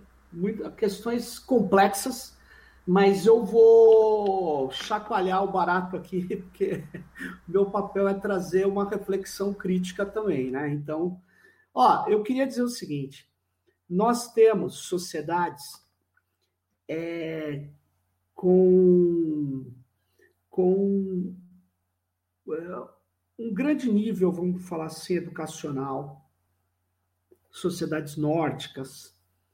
Tanto é que elas lideram essas, essas métricas de educação. Muitas delas aplicam mais do que o Brasil o método Paulo Freire. E a alienação técnica continua. Eu, o que eu quero dizer é o seguinte, começando pelo, pelo Mulim. Eu acho que a educação crítica ela é fundamental, mas a educação crítica ela, ela não resolve o problema, por exemplo, se eu vou aderir ao software proprietário ou ao software livre. Por incrível que pareça. Isso não é decorrente da lógica, não é decorrente é, de um conhecimento histórico, não é decorrente de uma cultura. Isso é, infelizmente, é uma questão de opção, de visão de mundo. Então, junto com uma educação crítica, a gente tem que trazer o primado ético, sempre.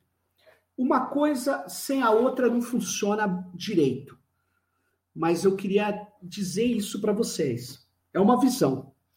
Eu acho que é, é importante, portanto, que as pessoas tenham uma formação mecanológica nos dizeres do Simondon. Ou seja, entender a dinâmica, não precisa entender especificamente daquilo, daquele, daquela tecnologia específica, mas ela precisa saber o que, que aquilo é, do que, que aquilo é composto, do que, que aquilo é, como que aquilo é feito, quais os problemas que aquilo pode trazer. Ele tem que a pessoa é, ela precisaria ter essas condições críticas de algo que não é só o intermediário da nossa vida, media a nossa vida, como são as tecnologias hoje digitais. Só que é, o fato deles saberem isso, você pega nos Estados Unidos, várias pessoas que têm essa compreensão tecnológica apoiaram o Donald Trump. Várias pessoas que têm essa esse, esse a, que, que dependem do código aberto, fizeram scripts para os alt-rights fortalecer os neoliberais. Não tem é, uma, uma decorrência direta entre o cara conhecer profundamente e ser, é, vamos dizer assim, é, a favor da justiça acima da liberdade da exploração. Não tem, eu não tenho como convencê-lo. É triste essa minha colocação, mas eu queria dizer a vocês que é preciso juntar a educação crítica com o primado, com a questão ética, fortemente, com a questão da do direito à igualdade. Esse é o problema. E aí é polêmico. Isso é extremamente polêmico. E aí, Lennon, sem dúvida nenhuma, a desinformação ela tem a ver é, cinco após verdade, né? Quando você fala, ah, não existe mais, é, não existe mais o fato. Aí acabou. Se não existe mais o fato, eu posso dizer que é, eu nunca falei que era uma gripezinha. Mas olha aqui, ó, tá aqui o vídeo, tá aqui o vídeo, presidente. Esse vídeo aí não é meu. Isso foi inventado. Isso é deepfake. Fizeram. Ou seja, não tem mais parâmetro. Não tem mais parâmetro, concordo. Mas não é essa a questão. Eu queria chamar atenção, é, no meu modo de ver, é que o que está acontecendo é uma disputa, é uma disputa é, muito grande para como nós vamos organizar a sociedade com as tecnologias que estão vindo por aí. Eu, eu queria chamar a atenção disso. E nessa disputa, os neoliberais romperam o, o centro que eles tinham, alguns chamariam na política concreta, partidária de centro-direita, eles romperam e uma parte falou: não, nós estamos demorando demais, nós temos que se aliar a esses grupos extremistas. E eles fizeram isso. O John, o, na verdade, o Steve Bannon não é originalmente alt-right. não é originalmente da extremíssima direita, como o Alex Jones, que tem o Infowar, que fala mentiras assim, sem pé nem cabeça. Mas você acha que ele acredita no que ele fala? Não, eles falam de propósito. E muita gente que reproduz também reproduz de propósito, porque eles romperam com o debate racional baseado em fatos. Eles romperam.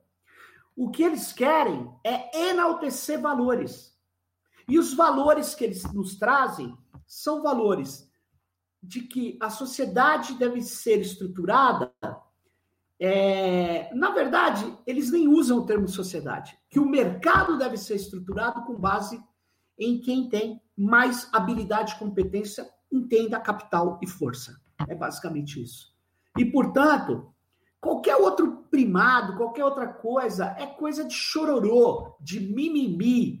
E aí, intelectualmente, os, o, o, os neo-rex, os neo-reacionários, como Nick Land, o filósofo aceleracionista, e muitos dos caras da singularidade, que quer substituir daqui 30 anos o hardware humano, muitos dos caras da singularidade dessa, dessa corrente são caras extremamente contrários à justiça social e a, a, a, direitos civis, a direitos sociais.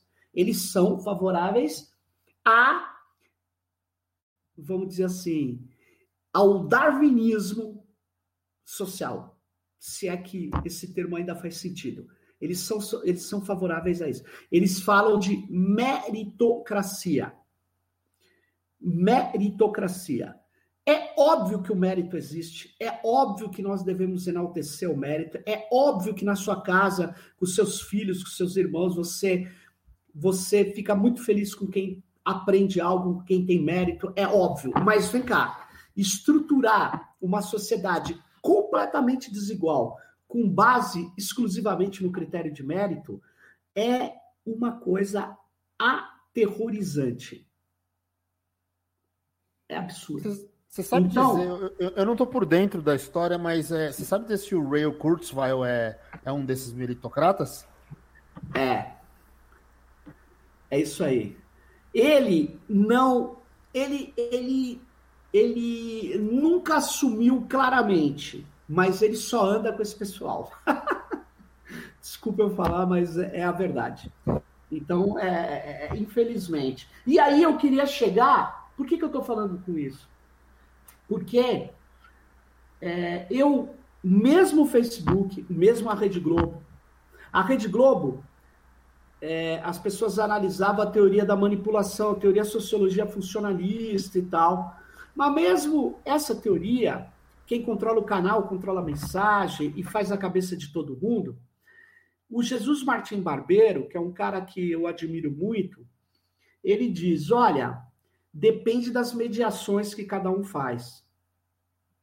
Mesmo a modulação algorítmica, concordando, eu estudo a modulação. Como é que o Facebook controla as mensagens? Como é que o Facebook controla é, na verdade, o que ele quer fazer com que uma pessoa é, siga determinado anúncio é exatamente controlando a, a visualização. Os sistemas algorítmicos, como o Lennon muito bem falou, eles são sistemas de controle do que você vê, do que você lê, do que você ouve. E as plataformas, elas têm sido muito eficientes nesse controle. Por quê? Porque, olha só, tem uma professora minha que falou: ah, eu não acredito em modulação, eles não conseguem modular, porque eu entro no Facebook e eu clico só no que eu quero. Eu falei, então, mas você sabe o que você. tudo que você quer? Você sabe o que você deixou de visualizar? Quem controla isso é o algoritmo. O, o algoritmo, ele tem lá os seus parâmetros. Esses parâmetros são opacos. Então, sem dúvida, tem a modulação. Mas, na verdade, existem as mediações que cada um de nós tem, a bagagem, a história, a cultura, o conhecimento. Então, e a ética? Eu sou cada vez mais é, defensor de um direito à visualização, eu tenho o direito de ver o que eu quero sem mediação algorítmica. Eu sou a favor desse direito que a democracia deve colocar e pede igualdade com a liberdade de expressão. É a liberdade de visualização, principalmente em situações onde quem opera são sistemas algorítmicos que tenta extrair o meu padrão e que tenta dizer que eu sou bobo se eu fizer isso, porque eles sabem melhor do que eu o que eu quero. é tal uhum. como o debate, tal como o debate que tem sobre. É, eu estava estudando essas coisas e aí eu encontrei o Explainable Artificial Intelligence, XAI, que é do Rand Corporation se vocês derem uma busca aí, vocês vão ver. É, entre nisso, é muito legal. Eu falei, nossa, a Hunt Corporation preocupada com a explicabilidade de, de, de algoritmos, de redes neurais e etc. Aí eu fui ver por quê. Por quê? Porque é o seguinte: tem um debate crucial nos Estados Unidos, um debate tecnopolítico da maior dimensão. O Senado americano jamais autorizaria um drone autômato, um drone sem piloto humano, mesmo que à distância, ou um robô letal que mata sem que ele seja que, que quem puxa o gatilho seja um humano, jamais. Principalmente se quem tomar decisão for uma rede neural onde a explicação das camadas formadas e das relações para tomar decisão estão longe de serem expostas hoje. Mesmo para quem as desenha, está muito longe. E aí, vários roboticistas, vários caras que são especialistas em ética robótica, estão defendendo, como o Arkin, por exemplo, estão defendendo que basta a gente colocar nos parâmetros a ética humana, os, os, as regras éticas que não podem ser violadas, que um robô letal ele será mais ético que um humano. Por quê? Ele não sente medo, ele não sente fio, ele não sente calor, ele não sente raiva, ele não fará nada em excesso.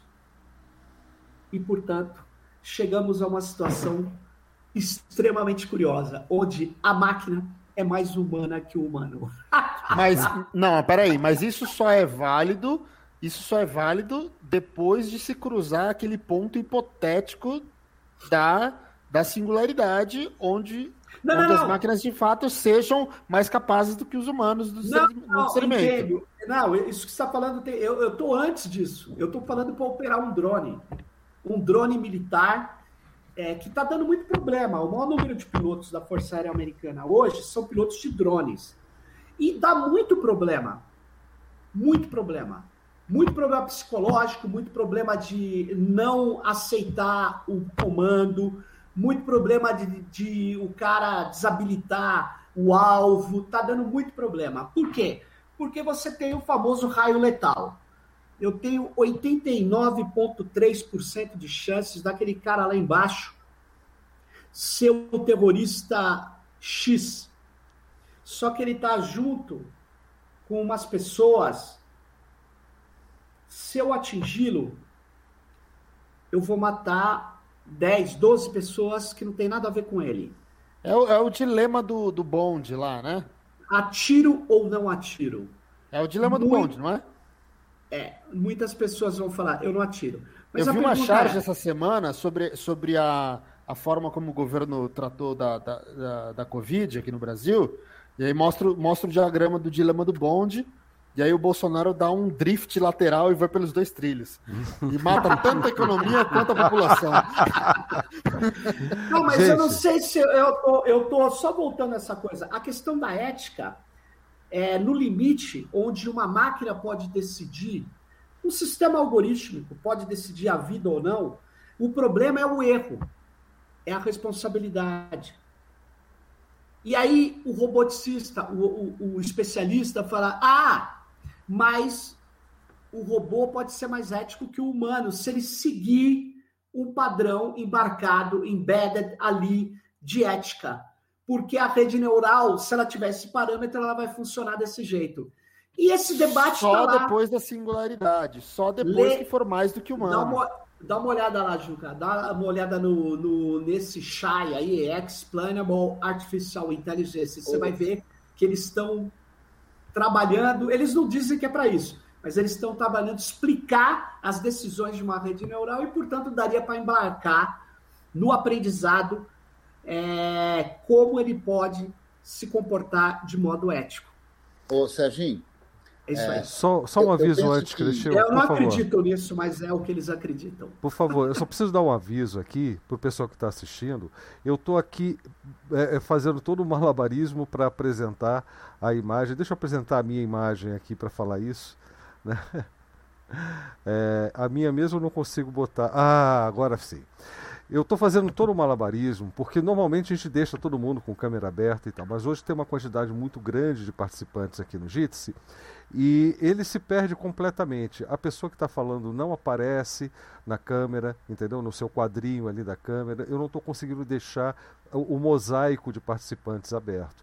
Por isso que eu estou aqui alternando manualmente entre as pessoas que estão falando.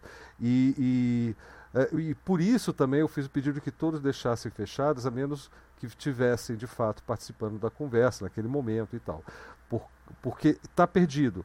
É, quem está acompanhando o vídeo, aí ao, é, assistindo a minha transmissão, o que eu visualizo daqui, deve estar tá percebendo isso.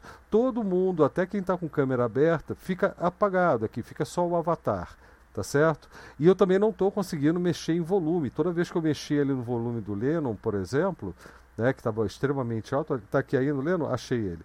É, simplesmente ou selecionava o quadro dele ou alternava entre a visão em mosaico e a visão é, só do Lennon.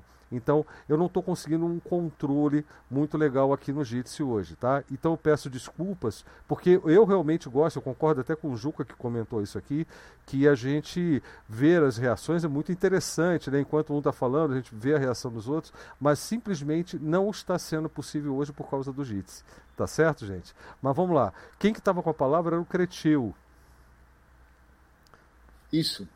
O, o, o Serginho, eu acho que boa parte do pessoal, certamente todo mundo que está aqui na sala, boa parte do pessoal que está nos assistindo, compreende a dimensão desse controle, dessa monitoração, dessa manipulação de subjetividades e tudo mais. Como é que você acha que deve ser uma abordagem para tratar justamente dessas, digamos, a gente poderia até chamar de vítimas dessa manipulação de forma mais forte. Ou seja, como é que a gente conversa com as pessoas que têm essa sensação, esse vislumbre eh, eh, da tecnologia e tudo, achando que ela é neutra e sem se dar conta desta manipulação que ocorre? O que, que você acha que é uma boa abordagem para tratar com essas pessoas? Ô, Cretiel, eu tento fazer isso há muito tempo e eu reconheço que tenho na maior parte das vezes, fracassado miseravelmente. então eu sou, eu tenho dificuldade é, de responder isso, mas eu acho que é um processo, viu? É um processo. E ele, e ele deve ser construído em torno de exemplos concretos. É, além da educação crítica, além de combater a alienação técnica, que a gente tem falado, mas tem é, a gente é, tem que é, criar soluções, criar movimentos, criar é, é, o discurso crítico quando ele merece ser colocado. Vou dar um exemplo. Pô, é, eu aplaudo a Rede Nacional de Pesquisa quando faz uma solução para as universidades brasileiras, implantada no Rio Grande do Sul, da gente usar um streaming nosso, né, em código aberto, livre, com licença. Para falar a verdade, eu acho que é livre, eu não, eu não li a licença, então eu peço desculpas. Mas ele é, ele não é de uma plataforma, ele não coleta dados das pessoas e ele pode ser usado pelas universidades. Só que ele tem uma infraestrutura pequenininha, lá de uma, uma estrutura pequena. Então, quando veio a pandemia, É, mesmo antes da pandemia, a Rede Nacional de Pesquisa, que fez esse sistema lá em parceria com a Federal do Rio Grande do Sul, se eu não me engano, ao mesmo tempo, deu cobertura para o MEC para entregar os dados do SISU, que é o sistema de escolha de vagas nas universidades federais, principalmente. Ele entregou os dados das dos estudantes brasileiros para a Microsoft Azure, que rodou esses dados para ter alta disponibilidade nos Estados Unidos, com o argumento de que em apenas uma semana a gente teria picos de 7 mil requisições por minuto e que, portanto, precisaria de uma estrutura grande de servidores para atender é, o processamento dessas coisas. E que, portanto, o MEC falou: é muito mais barato a gente desabilitar o nosso data center micro aqui e entregar para a Microsoft. Bom, você estava me fazendo uma pergunta. Eu falei: esse caso é um caso exemplar de denúncia onde nós podemos mostrar como é que pode a gente entregar dados do desempenho escolar de nossos adolescentes para uma empresa norte-americana cada vez mais é uma empresa de tratamento de dados pessoais, que monetiza esses dados e que tem no seu na sua plataforma parcerias com várias outras empresas que um dia não vão contratar aquele adolescente por causa do cruzamento de dados em modelos estatísticos que nós não controlamos, que eles vão estar fazendo. E que você fala, não, mas isso é bobagem, o fluxo de dados é mundial. Não é mundial. O fluxo de dados é do sul para o norte, nunca do norte para o sul. Não tem empresa brasileira que pega dados da população americana e processa aqui no Brasil. Desculpa. Eu duvido que o Senado norte-americano autorizaria a coleta de dados e o tratamento de dados do desempenho escolar de seus adolescentes na Rússia, na China ou no Brasil ou na França. Duvido. Duvido. Então, quando você fala é preciso ter o mínimo de controle e soberania digital, eu não falo que é soberania do Estado para ter poder político geoestratégico, não. Soberania digital passa pela soberania de dados. É, eu tenho que ter esses dados aqui, onde a qualquer momento, qualquer um, qualquer pessoa possa exigir que esse dado seja excluído de um banco de dados, onde ele possa saber que cruzamento de dados estão sendo feitos onde nós possamos ter organizações que vão cuidar de mostrar que cruzamentos de dados são até mais graves do que os dados coletados de cada um de nós. O problema é a perspectiva que vai existir sobre o que nós não faremos, o que nós deixaremos a desejar. Então, como é que eu, como é que eu posso controlar isso? eu acho que nós precisamos, em cada momento que acontece uma coisa dessa, a gente precisa alertar, a gente precisa criticar, a gente precisa mostrar que o MEC deveria ter construído com universidades é, um esquema federado para ter, por exemplo, na pandemia, soluções que não coletassem dados das pessoas. Porque vim falar, ah, o Google já tem os dados do Sérgio Amadeu. Tem, mas não tem os dados da minha relação com os meus alunos. E continua não tendo, porque eu não uso o Google para falar com eles. Só que a maior parte das escolas estão usando com a Microsoft também. E a gente não pressiona. A gente tem solução técnica, mas não tem solução política. O que eu quero dizer é o seguinte: é, a, a sua pergunta eu falo, nós precisamos transformar essas questões é, em questões para além da técnica, elas têm que virar questões da, de importância na vida das pessoas. Questões cidadãs. Cidadãs. É, Sérgio, Sérgio, deixa eu dialogar contigo rapidinho, gente. Eu, eu, você sabe que eu tenho pensado muito nessa questão da praxis tecnológica, né? né, e tentado estudar isso, né, não só descobrir como é que a, a, tecnologia funciona, mas respondendo à pergunta de Paulo Freire, que é uma pergunta profundamente ética, quando em 1984, na revista Byte, ele escreve um artigo de meia página, de meia lauda, e pergunta: Olha, o computador é uma coisa extraordinária, ele dizia, mas a minha pergunta é: a serviço de quem ou contra quem ele entra lá dentro da escola? Né? E essa continua sendo uma questão fundamental, porque a gente sabe que pedagogia é um curso, é um caminho que vai levar alguém a algum lugar, num processo formativo continuado. Né?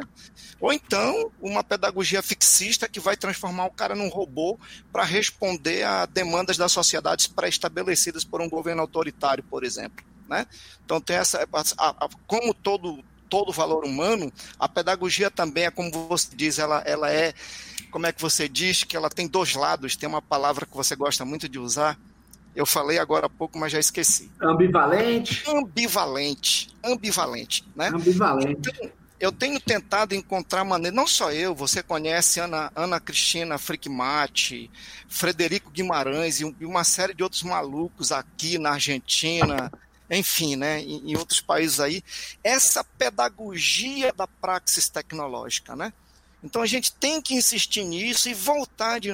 Eu estou falando muito alto, gente. Estou falando não, muito tá alto. Bom. Tá e, voltar, e voltar de novo a essa coisa, sabe, de, de, de, de fazer pequenos grupos, de de, de, de, de, de novo, sabe, educar os professores, educar a juventude, né?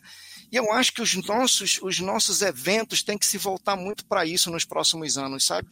Para uma educação da praxis tecnológica. Só um é parênteses, só um parênteses. Perdão, só um parênteses. Pro, o próprio método, né, se é que a gente pode falar de um método Paulo Freire aqui, exige que haja comprometimento das comunidades. Isso nas palavras dele, né? Porque não se faz tudo centralizado. É, é, é esse modelo de educação que, que, que, que, ele pensou exige que haja trabalho comunitário e, e, e, e, se confunde ali dentro o papel das pessoas, né? O educando, né? E, o educador. É, se confunde, porque ambos aprendem e ensinam, e isso tem muito a ver também com, a, com as comunidades é, de tecnologia, né? É, é voltadas para a filosofia do software livre. Eu acho muito interessante a gente fazer essa ponte também. O Mulinho tocou num ponto importante. A gente já está indo para o final, inclusive, dessa live sensacional. Estou adorando aqui tudo que eu estou aprendendo. É, eu, vou, eu vou fazer uma experiência. Todo mundo que quiser abrir sua câmera, vamos abrir aqui. Eu fiquei preocupado com isso aqui por muito tempo, mas agora a gente já está indo para o final e eu gostaria ver se, de ver se o Jitsi vai responder a voz de, de uma forma correta, ok? É, eu, eu, queria é, passar essa pergunta para o Sérgio Amadeu e já já como a última pergunta dessa, dessa nossa live de segunda. Tá ok? Vamos, alguém está com o microfone aberto. É, eu falei para abrir câmera, mas os microfones todos mutados, por favor. Obrigado. É, Sérgio, como isso tudo se relaciona com o software livre?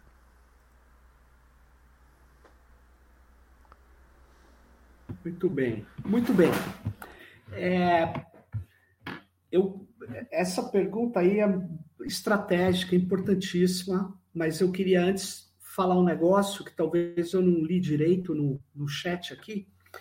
Eu só queria dizer que quando eu falo de política, eu não estou falando de política partidária, tradicional, nem nada. Eu estou falando da dimensão que interfere na vida das pessoas, na organização da sociedade, na organização é, do nosso cotidiano. Isso é é uma concepção de que política não é só no Estado. A, concepção weberiana diz que política é só, só tem a ver com o Estado. Eu tenho uma concepção um pouco diferente disso. As interações humanas, a maior parte delas geram interações políticas também. Eu tenho essa visão, então eu queria deixar isso bem claro. E quando eu falo que a gente tem que transformar essas questões tecnológicas em políticas, e quando o Cretial me trouxe aquela pergunta, eu usei um exemplo, eu podia usar tantos outros. É, só para você ter uma ideia, é o, é, o, tem uma comunidade do Plus Code, que põe georreferenciamento no Google Map, né? O governo do estado de São Paulo está dando endereços de propriedades rurais em São Paulo, é, botando os funcionários públicos para colocar as propriedades rurais do estado de São Paulo no, no, no Google Map. Isso é uma decisão política. Está errado. Nós temos, nós temos várias soluções, nós temos o OpenStreetMap, nós temos várias outras soluções. Nós tínhamos que garantir que as possibilidades, inclusive de crescimento desse georreferenciamento, tivesse ao nosso alcance. Então, eu queria dizer, isso é política. E aí não é só um site, um projeto de lei. E aí eu queria dizer o seguinte: é, antes de entrar no software livre, o software livre ele, ele, ele é coletivo, principalmente coletivo. Ele é compartilhado. Ele é a experiência e o compartilhamento do conhecimento. Mas ele também é uma experiência conjunta. Quando você não sabe uma coisa, você vai na lista lá e você pega é, uma orientação. As pessoas estão disponíveis, as pessoas sabem a força do conhecimento, as pessoas sabem da solidariedade. Agora, nem todo mundo do software livre acredita nisso. O Stallman acredita nisso.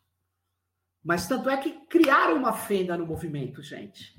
Vocês sabem disso. O que é o movimento open source? Ele não nasceu antes do software livre, ele nasceu depois. Exatamente para destruir essa força que é a ideia da liberdade vinculada à solidariedade. Vinculada à ideia né, que é, você já deve ter visto vídeos, ou quando Stallman falava: olha, eu não posso negar uma receita à minha vizinha. Ele falava isso. Ele usava vários exemplos. O que eu estou querendo dizer é o seguinte: o software livre está no coração da ideia de que a liberdade ela ela está vinculada à ideia da possibilidade de acesso igual ao conhecimento. Então, o software livre faz uma coisa incrível, que é juntar igualdade com liberdade. Essa é a questão. Só que boa parte dos desenvolvedores norte-americanos, infelizmente, acham que não. Acham que não. Eles, eles não criticam, na verdade, é, o que a gente chama de supremacia da propriedade. Mas se você for parar para pensar, é... Quando você está dizendo, você está defendendo a liberdade do conhecimento, você está defendendo a liberdade de você usar para qualquer fim, para você estudar, para você alterar, para você distribuir as alterações, você tá, se você fosse rigorosamente é, levar isso a sério, é, você está enfrentando a ideia de concentração de poder que o conhecimento e a economia do conhecimento traz nas mãos de poucos. Essa é a verdade. Você está questionando isso. Então, só que isso é uma reflexão. Eu sei que nem todo mundo que está fazendo coisas super importantes na comunidade acha isso. Mas eu queria dizer que a tecnopolítica ela tem um componente que ela pode ser feito uma tecnopolítica de modo ambivalente, como o Lennon nos lembrou. Pode sim, você pode ter resultados políticos nefastos com códigos e muitas vezes não intencionais. Mas você pode também utilizar esse conhecimento tecnopolítico para enfrentar alienação técnica. É essa que é a questão. E quando você enfrenta alienação técnica, uma das coisas que vai aparecer é o software livre e a cultura hacker. A cultura hacker, ela, de certa maneira, diz: para você ser livre, você precisa conhecer. E aí tem um problema de uma incoerência, pelo menos da minha parte, de outros que pensam comigo, que é assim: a gente brigou para ter interfaces amigáveis do software livre. E muita gente falava: não, o cara tem que saber fazer. E aí eu falava: meu, não é todo mundo que vai saber fazer, porque não é todo mundo que estudou matemática, não é todo mundo que tem pensamento algorítmico, não é todo mundo que olha um código e fala: meu Deus. Você fala: não, mas põe essa linha aqui, ó, faz um apt-get install. O cara, putz, não. Agora, toda vez que eu falo que ele tem que começar como qualquer cara que começou a aprender porque tinha vocação, porque tinha gosto tal, eu acho que eu estou afastando e eu estou mais alienando do que não alienando. Eu estou jogando o cara para outro lado. É, é, é, por quê? Porque todo mundo que é educador sabe o que eu estou falando. Você não pega uma criança de 8 anos e joga ela para ler um texto do Kant. E não, não é todo mundo que aprendeu a projetar vacina, né? Não é todo mundo que sabe. Bom, projetar vacina, fazer um motor, fazer.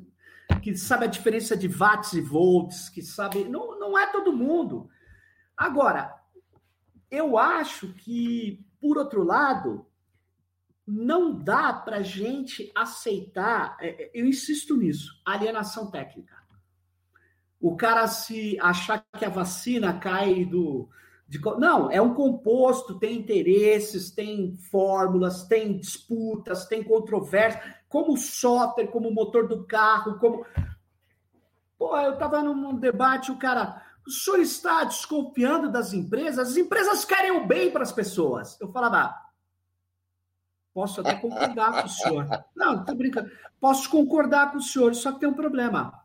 Vamos aos fatos concretos, por isso que eu falo de fatos. Pegue o centro eletrônico do Volks, carro da Volkswagen. Descobriu-se que eles tinham enfiado lá umas rotinas, um algorítmico, um algoritmo, desculpe, um algoritmo que quando se acelerava várias vezes, ele imaginava que você estava fazendo um teste ambiental.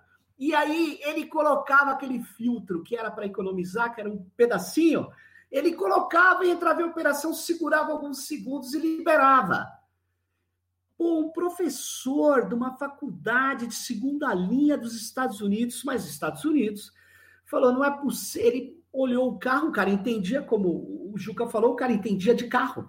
Ele falou: não é possível que esse carro tenha tudo isso de esse controle ambiental, tá errado pegou uma grana da faculdade, comprou uns carros da Volks, submeteu a teste e provou que era uma fraude.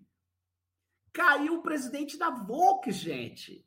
Quem não se lembra de um funcionário da Agência Nacional de Proteção de Dados, aliás, que no Brasil é a única que tem três militares. É a única que tem maioria de militar, cara. Nem a Rússia, nem a China tem. Mas, enfim, a Agência Alemã de Proteção de Dados, antes da, LGP, da RGPD, o cara tava lá tomando suquinho num negócio, ele olha o carro do Google com uma antena. Sabe o carrinho Google Street View? Ele olha, que porra de antena é essa, gente? Ele ficou, ficou olhando, desconfiado, foi indo, foi indo, falou, não, não, não, tem algo errado aí. Conseguiu uma ordem judicial, parar o carro, encontraram um captador de sinais de Wi-Fi. Oi? Como? Sim. Você sabia que o carro que fotografa as ruas do Google, essa empresa que quer o bem, como toda empresa que só quer o bem, ela organizava a coleta de redes Wi-Fi abertas, fechadas e, se possível, se pudesse o MAC address, etc., dos roteadores, tudo. Eles coletavam onde eles passavam. E aí o Google, no primeiro momento, negou. Aí foram encontrados mais carros, ele não pôde negar. Aí ele, obviamente, é, não dava para falar que foi o estagiário, né? Porque como é que você põe um negócio que não é de fotografar para coletar? Aí, olha, a vida dá voltas, né? Cai um grande assessor do diretor. Esse cara vai embora, e passa dois anos ele ganha uma patente do Google, ganha uma patente em vigor. E depois o cara que era o chefe dele vai trabalhar numa outra empresa e essa empresa é a que faz o Pokémon Go.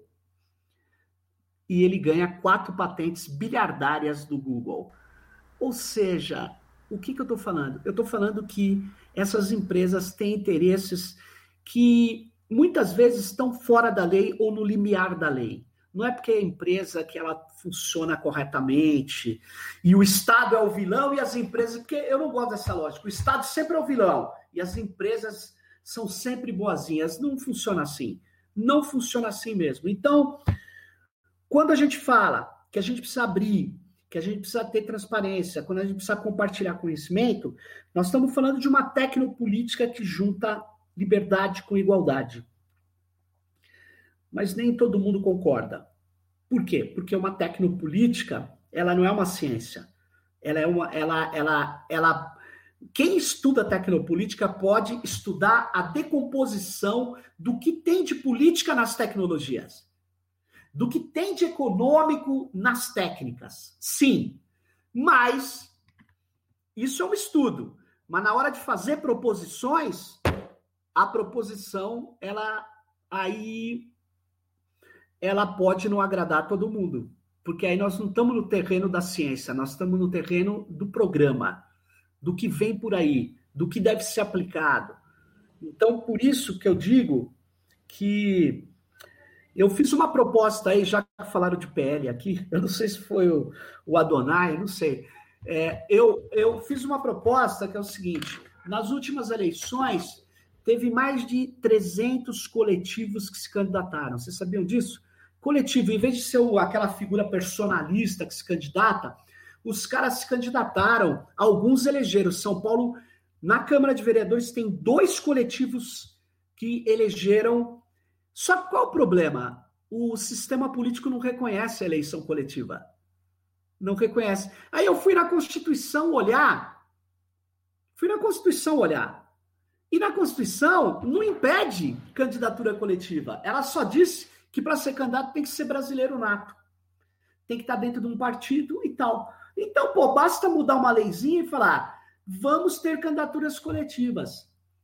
De verdade. Por que, que é de verdade? Porque o coletivo somos nós aqui, a gente escolhe.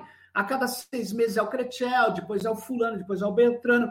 As decisões têm que estar escritas, têm que estar documentadas, porque senão o cara que é eleito com a, pré, a dizendo que é coletivo, depois pode dar um balão em todo mundo e não resolve.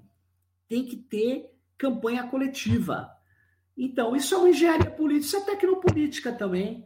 É mexer nos dispositivos, é embaralhar o jogo, é fazer com que movimentos como o nosso possa ter gente que vai lá no parlamento defender o nosso movimento. Então, isso tudo é tecnopolítica. E o software livre é, é uma possibilidade tecnopolítica que eu insisto, que junta a liberdade do conhecimento com a capacidade de dar direito àquele que tem acesso ao conhecimento a ter igualdade. É isso. Ô, Serginho, eu quero consultar a sua bola de cristal aí.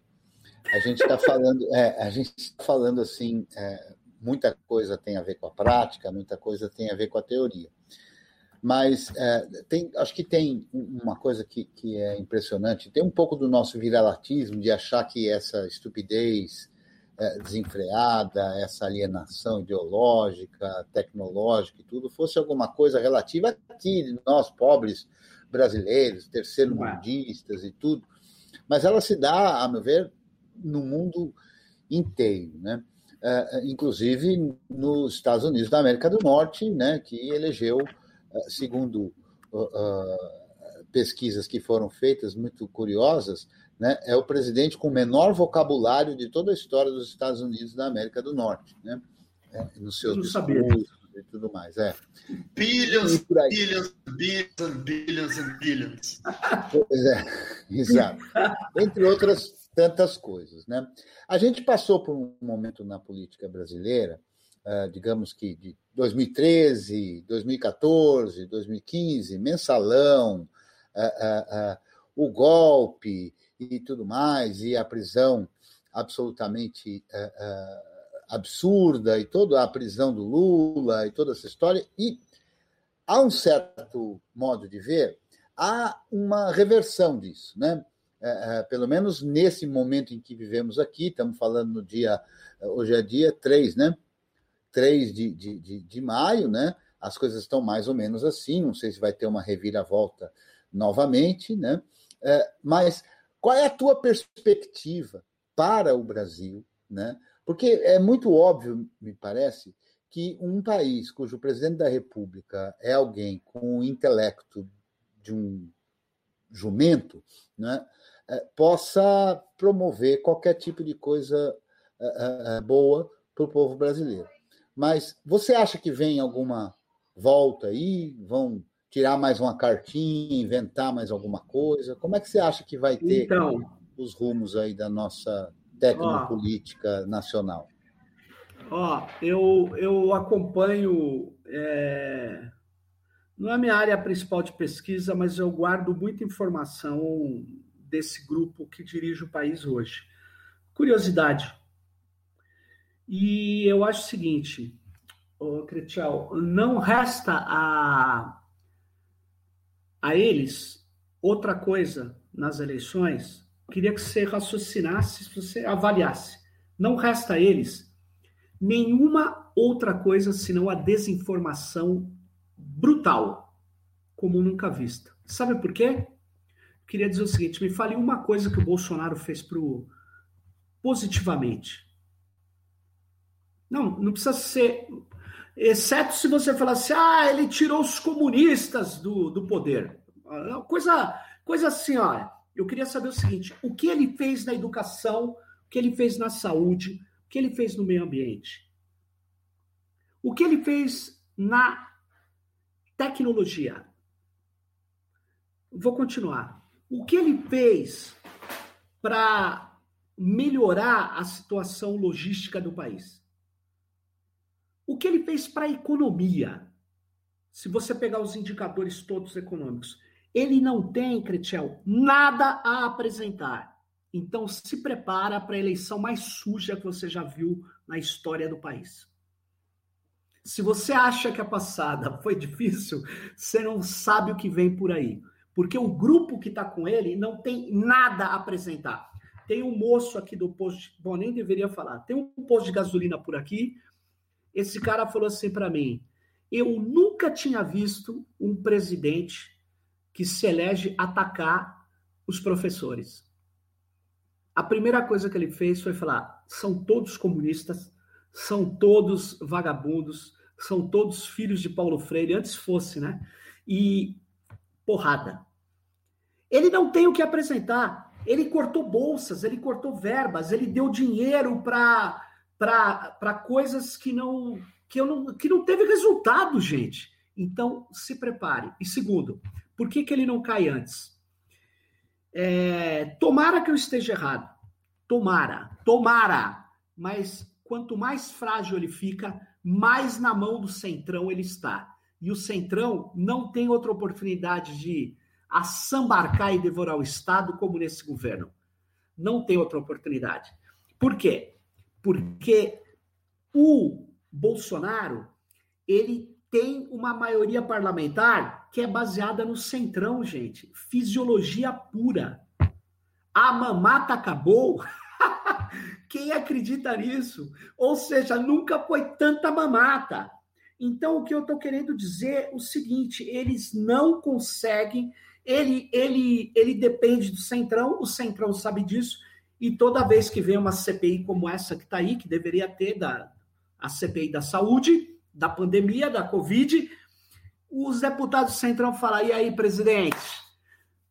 A base está me pressionando. Eu preciso de mostrar coisas, então eu preciso de mais cargos. E eles continuam ganhando cargos, pessoas que, olha, eu não sei onde elas estavam. É porque eu conheço alguns deputados ruins e deputados bons também, mas os deputados do PSL, que ele não conseguia controlar, o próprio presidente, né? São coisas assim inomináveis. Eu não sei onde esses caras moravam. Talvez eu fiquei surpreso com o Brasil que eu vi nascer em 2018. Eu achei que muitas coisas a gente tinha superado. Eu fiquei muito como sociólogo, para mim foi um baque. Não é só por perder a eleição, é por, por desconhecimento. Mas era um Brasil que estava duramente, não era? Era. Então, mas é o Brasil do cara que se incomoda com a mulher, que se incomoda com o negro e que não, não falava. Mas aí, quando ele vê um cara como o Bolsonaro, ele deu cidadania a esses caras. Essa é a questão. Ele, o, o Bolsonaro, ele reúne recalcados também, gente. É, é um negócio, pessoas incomodadas com pobre, com. É complicado, com, com com, negros, com mulheres. As mulheres elas avançam porque em qualquer sociedade que você estrutura minimamente direitos, por que, que você só tem que ter homem em postos de direção? Essa é a pergunta. Não tem cabimento. Então, na verdade, ele, ele, ele traz essa coisa, só que concretamente em termos de classe social, vamos falar, ou, ou de composição política, política econômica e social, quem sustenta o Bolsonaro hoje? Você tem 10% de neofascistas que sempre a gente chamava de viúvas da ditadura, isso não é surpresa. Para mim era o teto do Bolsonaro na eleição. Tem uns 18% de fundamentalistas religiosos agora. Essa é a questão. E ele tem uns 5% de empresários de variados tamanhos. Aí você fala, pô, mas como assim empresário? Sim. O cara que nunca quis pagar direito trabalhista, o cara que não está interessado em, em nada, ele acha que tudo é uma questão de, de é, é, quem pode mais chorar menos. Não tem sociedade, tem mercado. É isso. Esse grupo dá uns quase 30%, gente. Ele está no segundo turno. Ele está seja com 25%, se desinchar um pouco, todos esses grupos, menos a extrema-direita, ele tá, 25% ele está no segundo turno. E tem um problema, ele vai, ele só tem um jeito de perder é, a eleição e aí vir um futuro de reconstrução do país, porque o país foi destruído. É, deixa eu só dizer uma coisinha aqui antes que a gente termine, Cretil, por favor. É, esses dias, é, Sérgio, Creteu, é, eu travei uma batalha muito intensa, muito grande. Eu estava assistindo um programa da, da TV 247 e quando o Joaquim Carvalho falou do, da consulta do projeto de lei 372-2021, que é de autoria do Renan Calheiros, que tem a possibilidade de anistiar o Walter Delgatti. Né? Então eu, eu, eu, eu eu comprei a briga e comecei a interagir lá com o público do 247. Tava, o pessoal lavajatista estava ganhando, né? 96 para não ir à, discussão do projeto né, é, no Senado e, e, e 61 como um sim para esse projeto vingar e ser discutido. A gente fez uma mobilização e tal e conseguimos colocar cerca de mil votos à frente em três dias de interação. Quando foi no quarto dia, o não estava ganhando com quase 12 mil votos. Aí eu digo, bom, lascou, né? Perdemos. A, o, a, a robozada bolsonarista lavajatista ganhou essa parada. Só que eu interagindo né, com, a, com, com algumas comunidades e algumas redes, hoje está cerca de 500 votos para nós, está 13 mil 13.500 contra 12 mil e alguma coisinha. Ou seja, é possível a gente ganhar desse povo. É possível. Não é fácil, mas é possível. A gente está vencendo. E já estivemos quase 12 mil votos atrás. Só para dizer que nesse túnel a nossa lamparina pode trazer um pouco de luz, viu? Eu acho que é possível a gente encontrar a saída. Maravilha. Bom, meus agradecimentos aí ao, ao Sérgio Amadeu. Você quer deixar a sua mensagem final, Sérgio? Seria bacana, né? Para amarrar aí o, né, o pacote de. Rapaz, eu... só tem uma coisa assim, né? É, é, é, é muito. A, a, dimensão do problema, quando você para para pensar, eu, eu, eu até entendo quem desanime. Eu até entendo. É que a gente nunca vai, vai ter um alcance tão grande, nem, tanto no, no, no, plano da consciência do problema, quanto no, no, no, plano da capacidade de atuação de cada um de nós. Né? Nós somos muito pequenos diante disso tudo. Mas eu estou do lado aí do, do Leno quando ele diz que a gente tendo uma lamparina, a gente pode pelo menos iluminar o quem está perto da gente, né? E essa é mais ou menos a filosofia aqui do, do nosso trabalho também. Então, ó, vou deixar com você, não quero me esticar muito, porque... Não, não, mas eu quero agradecer aí e, e é o seguinte, é, eu, eu, eu sou um pouco otimista, não em todo momento, não sou em todo momento, mas eu estou mais otimista nesse momento, mas não é porque só a farsa da Lava Jato foi escancarada, não é porque só é, nós temos possibilidade de fazer novos arranjos, de, de tirar o país dessa situação. Pô, é uma vergonha né, o que nós estamos passando internacionalmente, enfim. É, vários países você não pode pisar, porque, enfim, nós, é, nós porque o Brasil abria as sessões anuais da ONU, porque o Brasil era um gigante diplomático. O Brasil tinha o Oswaldo Aranha, gente. O Brasil tinha uma diplomacia de primeira linha. E esses caras não, destruíram tudo, quase que sabe Deus o que está acontecendo. Eu sou otimista agora, porque eu acho que falta para gente a gente começar a, a fazer alguns projetos mais coletivos. Eu acho que falta a gente reinventar uh, alguns fóruns importantes, falta a gente trazer a meninada nova, porque nós já somos velhos e a gente precisa de mais gente nova trabalhando código livre. Eu acho que a gente precisa mostrar a força do conhecimento e eu acho que dá para fazer isso.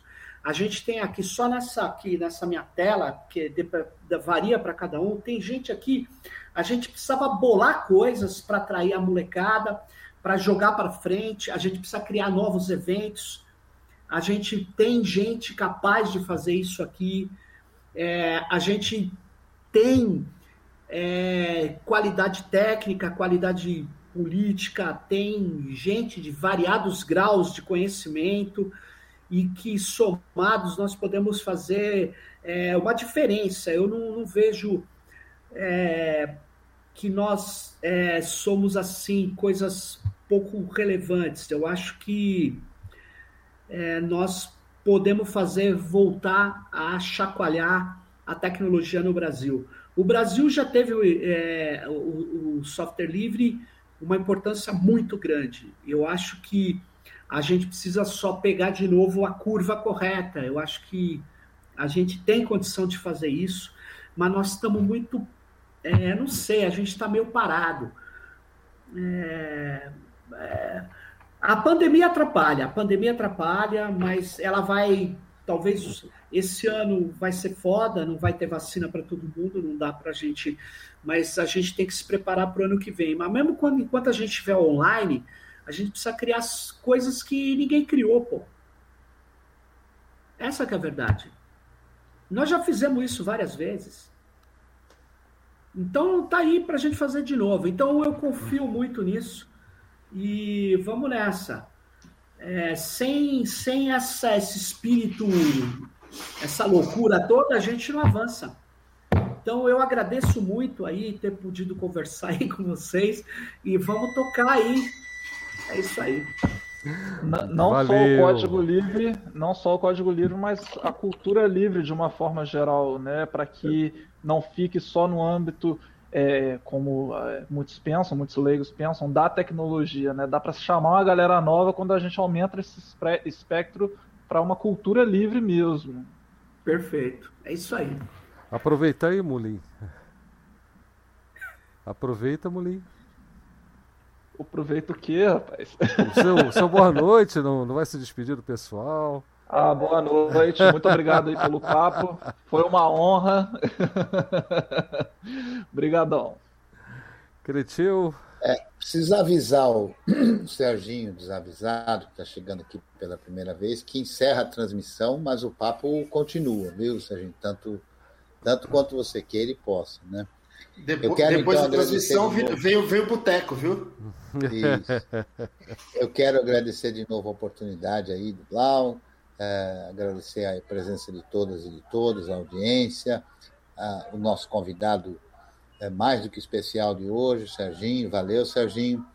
Saudade imensa de tomar aquela cerveja, de bater aquele papo é, descontraído e pessoalmente. Né? Vamos ver se pelo visto, só o ano que vem. Eu acho que a gente vai ter que se ver só em passeata, em manifestação, porque assim que a gente puder ir para a rua, é, é, vai ser muito forte isso, né?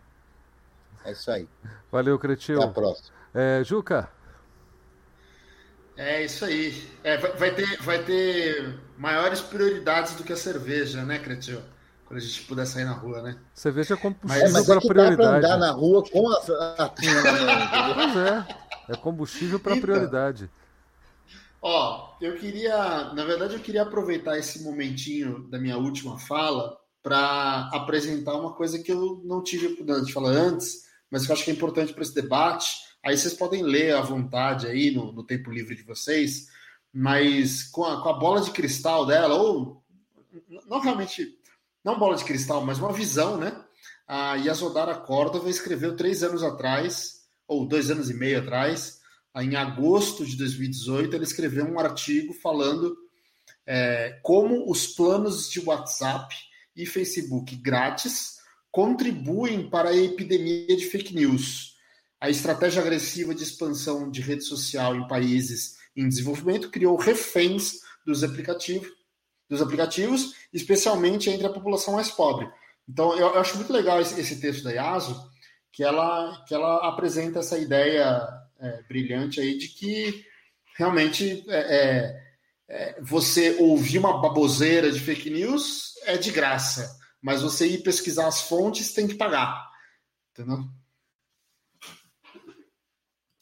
É isso aí. Valeu, Juca, pela presença mais uma vez. Muito legal. É, Lennon, aproveitando que a sua câmera abriu aqui para mim sozinha. Pô, cara, eu, eu só quero agradecer, pô. É, tem, eu, tem alguns caras aqui que eu gosto, tenho amizade e aprendo muito, né? E assim, reencontrar o Sérgio Amadeu, ele sabe disso, né? Da, da alegria, né? Da, do prazer, da, da gente conversar. É como disse o Juca aí, né? É, em, em algum momento, vou aqui revelar uma coisa que ele já sabe também, além de, além de maluco, além de, de pesquisador, professor, eu também sou escritor, poeta e pastor batista. Tá dentro do campo dentro, dentro do campo democrático, do campo revolucionário mesmo, é, na tentativa de criar um mundo mais justo, um mundo mais igual, um outro mundo possível, como diz os amantes e filhos é, da Mãe Terra, da Grande Gaia, né? Então, alegria muito grande, Blau, muito obrigado. Esse, esse momento agradeço, aqui na, na esse momento aqui na segunda-feira para mim tem sido tão bom desde segunda-feira passada. Já fui lá um pouco antes lá, Cretia, hoje tem, tem o bate-papo hoje. é o mesmo link, ele falou: "Não, cara, é outro link, toma aí, vai lá". então, olha, prazer muito grande, tá? Tamo junto, tamo junto na luta, tamo junto na guerra, tamo junto na paz. E como diz o meu amigo Sérgio Amadeu da Silveira, o futuro é livre. Mas para que isso ocorra, é preciso que a gente, nesse momento, trave as batalhas do cotidiano, beleza? Deus abençoe todo mundo e vamos em frente. Vamos em frente que a gente vai retomar esse país. Ô, e Leandro, nós vamos voltar a sorrir. Diga. É, você acha interessante nesse momento? Você acha que seria possível você, na semana que vem, apresentar para a gente o que é a ASL? Ou não é o momento adequado para isso?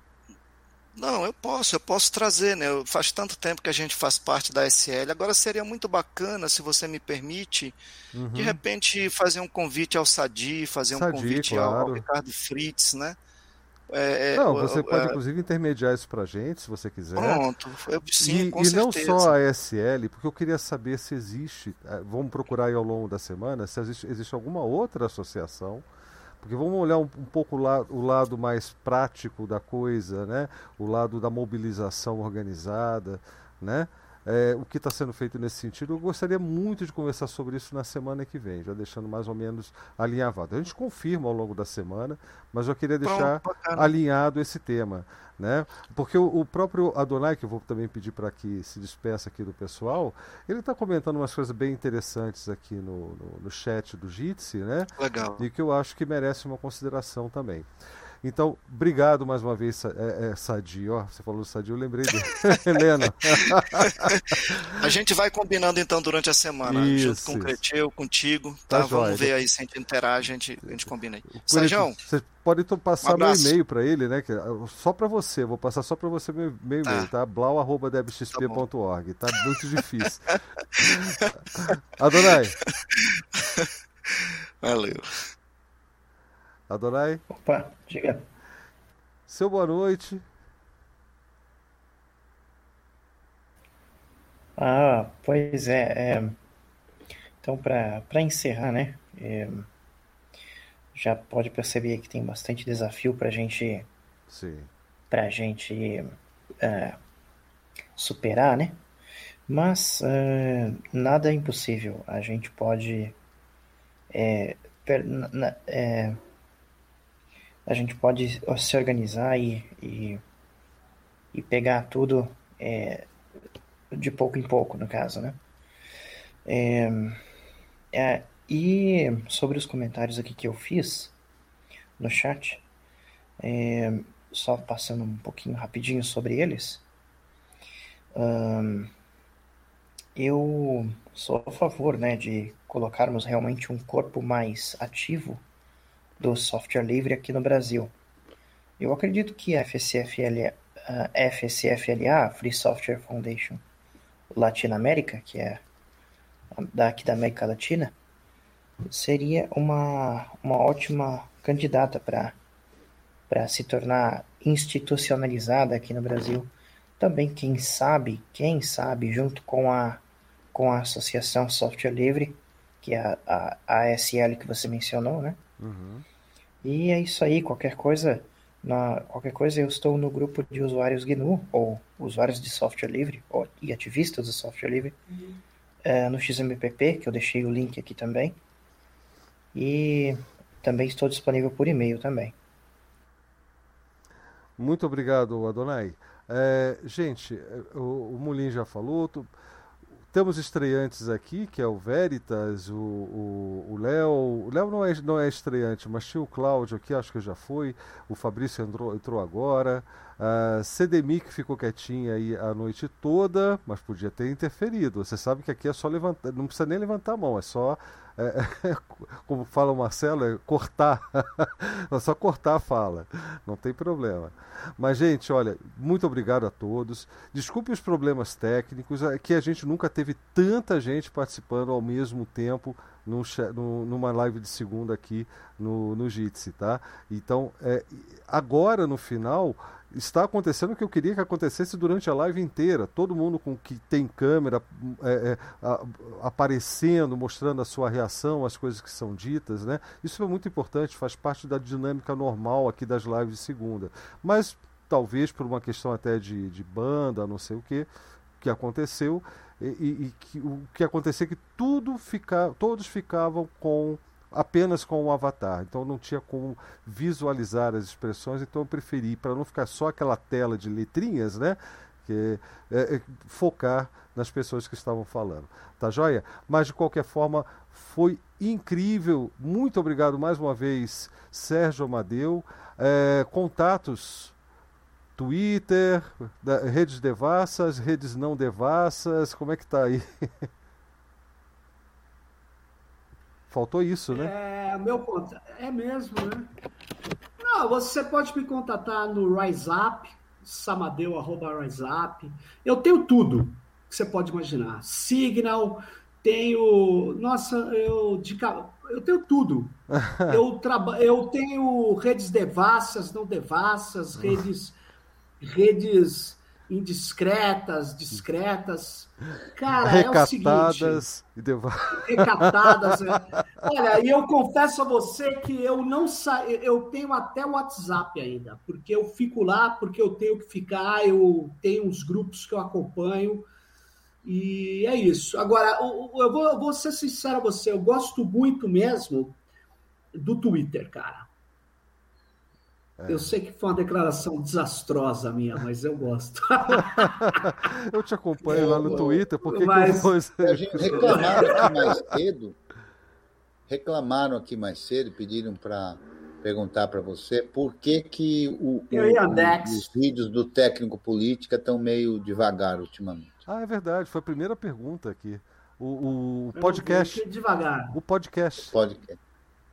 Não, continua É rodando em porque tudo o é lugar. feed não está funcionando. O feed de podcast, segundo eles, não está funcionando. Aí a gente não consegue captar os episódios para aplicativo de Entendi. podcast. Eu vou, eu vou atrás, porque eu não sabia disso. Sem brincadeira. Olha aí, ó, obrigado. Mas enfim, então Mas, obrigado. Ela, deixa eu só te falar um negócio antes. Diga diga. A gente, eu continuo fazendo, cara. Tá na, no episódio. Vocês não pegaram o episódio do ruralismo digital? Foi, Cara, o, foi o são- último, né? Foi o último. É, o último foi com a Marijane Lisboa, eu acho, sobre, sobre patentes no campo, patentes no do, do no campo, né? No, nos Sim, sim. caras fazendo patente de software, patente de transgênico. É um baita de uma conversa. É. E é isso aí. Valeu então, Sérgio. Ó, valeu também você que acompanhou a gente aqui na, nos- na nossa sala na Rede Matrix, ou então pelo IRC. Obrigado aí. Acho que eu vou, vou lembrar, pegar alguns nomes que passaram, mas o Antônio Souza estava por aqui, o, o Nick 12 também estava, tava o tinha um outro que está sempre com a gente, mas eu não estou conseguindo achar para lembrar o nome. Achei o Paulo Pinheiro, claro, estava ali com a gente também no chat e Daqui a pouquinho o, o, o- Odyssey vai liberar o vídeo para mim, aí a gente publica lá no YouTube, tá certo? Mas podem utilizar esse mesmo link, debxp.org lives para assistir o replay enquanto estiver disponível. E vamos, ah, ah, e vamos também fazer o podcast, né? Isso aqui vai virar o podcast amanhã, de manhã já deve estar disponível para vocês apenas ouvirem essa live de segunda já ao morto, né? Que a gente fala aqui ao vivo e ao morto. tá bom? Muito Então, legal. olha, eu vou encerrar por aqui. Muito obrigado. A gente vai se Vai, falando e tem vídeo toda hora aí aparecendo. A gente já vai se falar muito essa semana. Um grande abraço para todo mundo e mais uma vez, muito obrigado.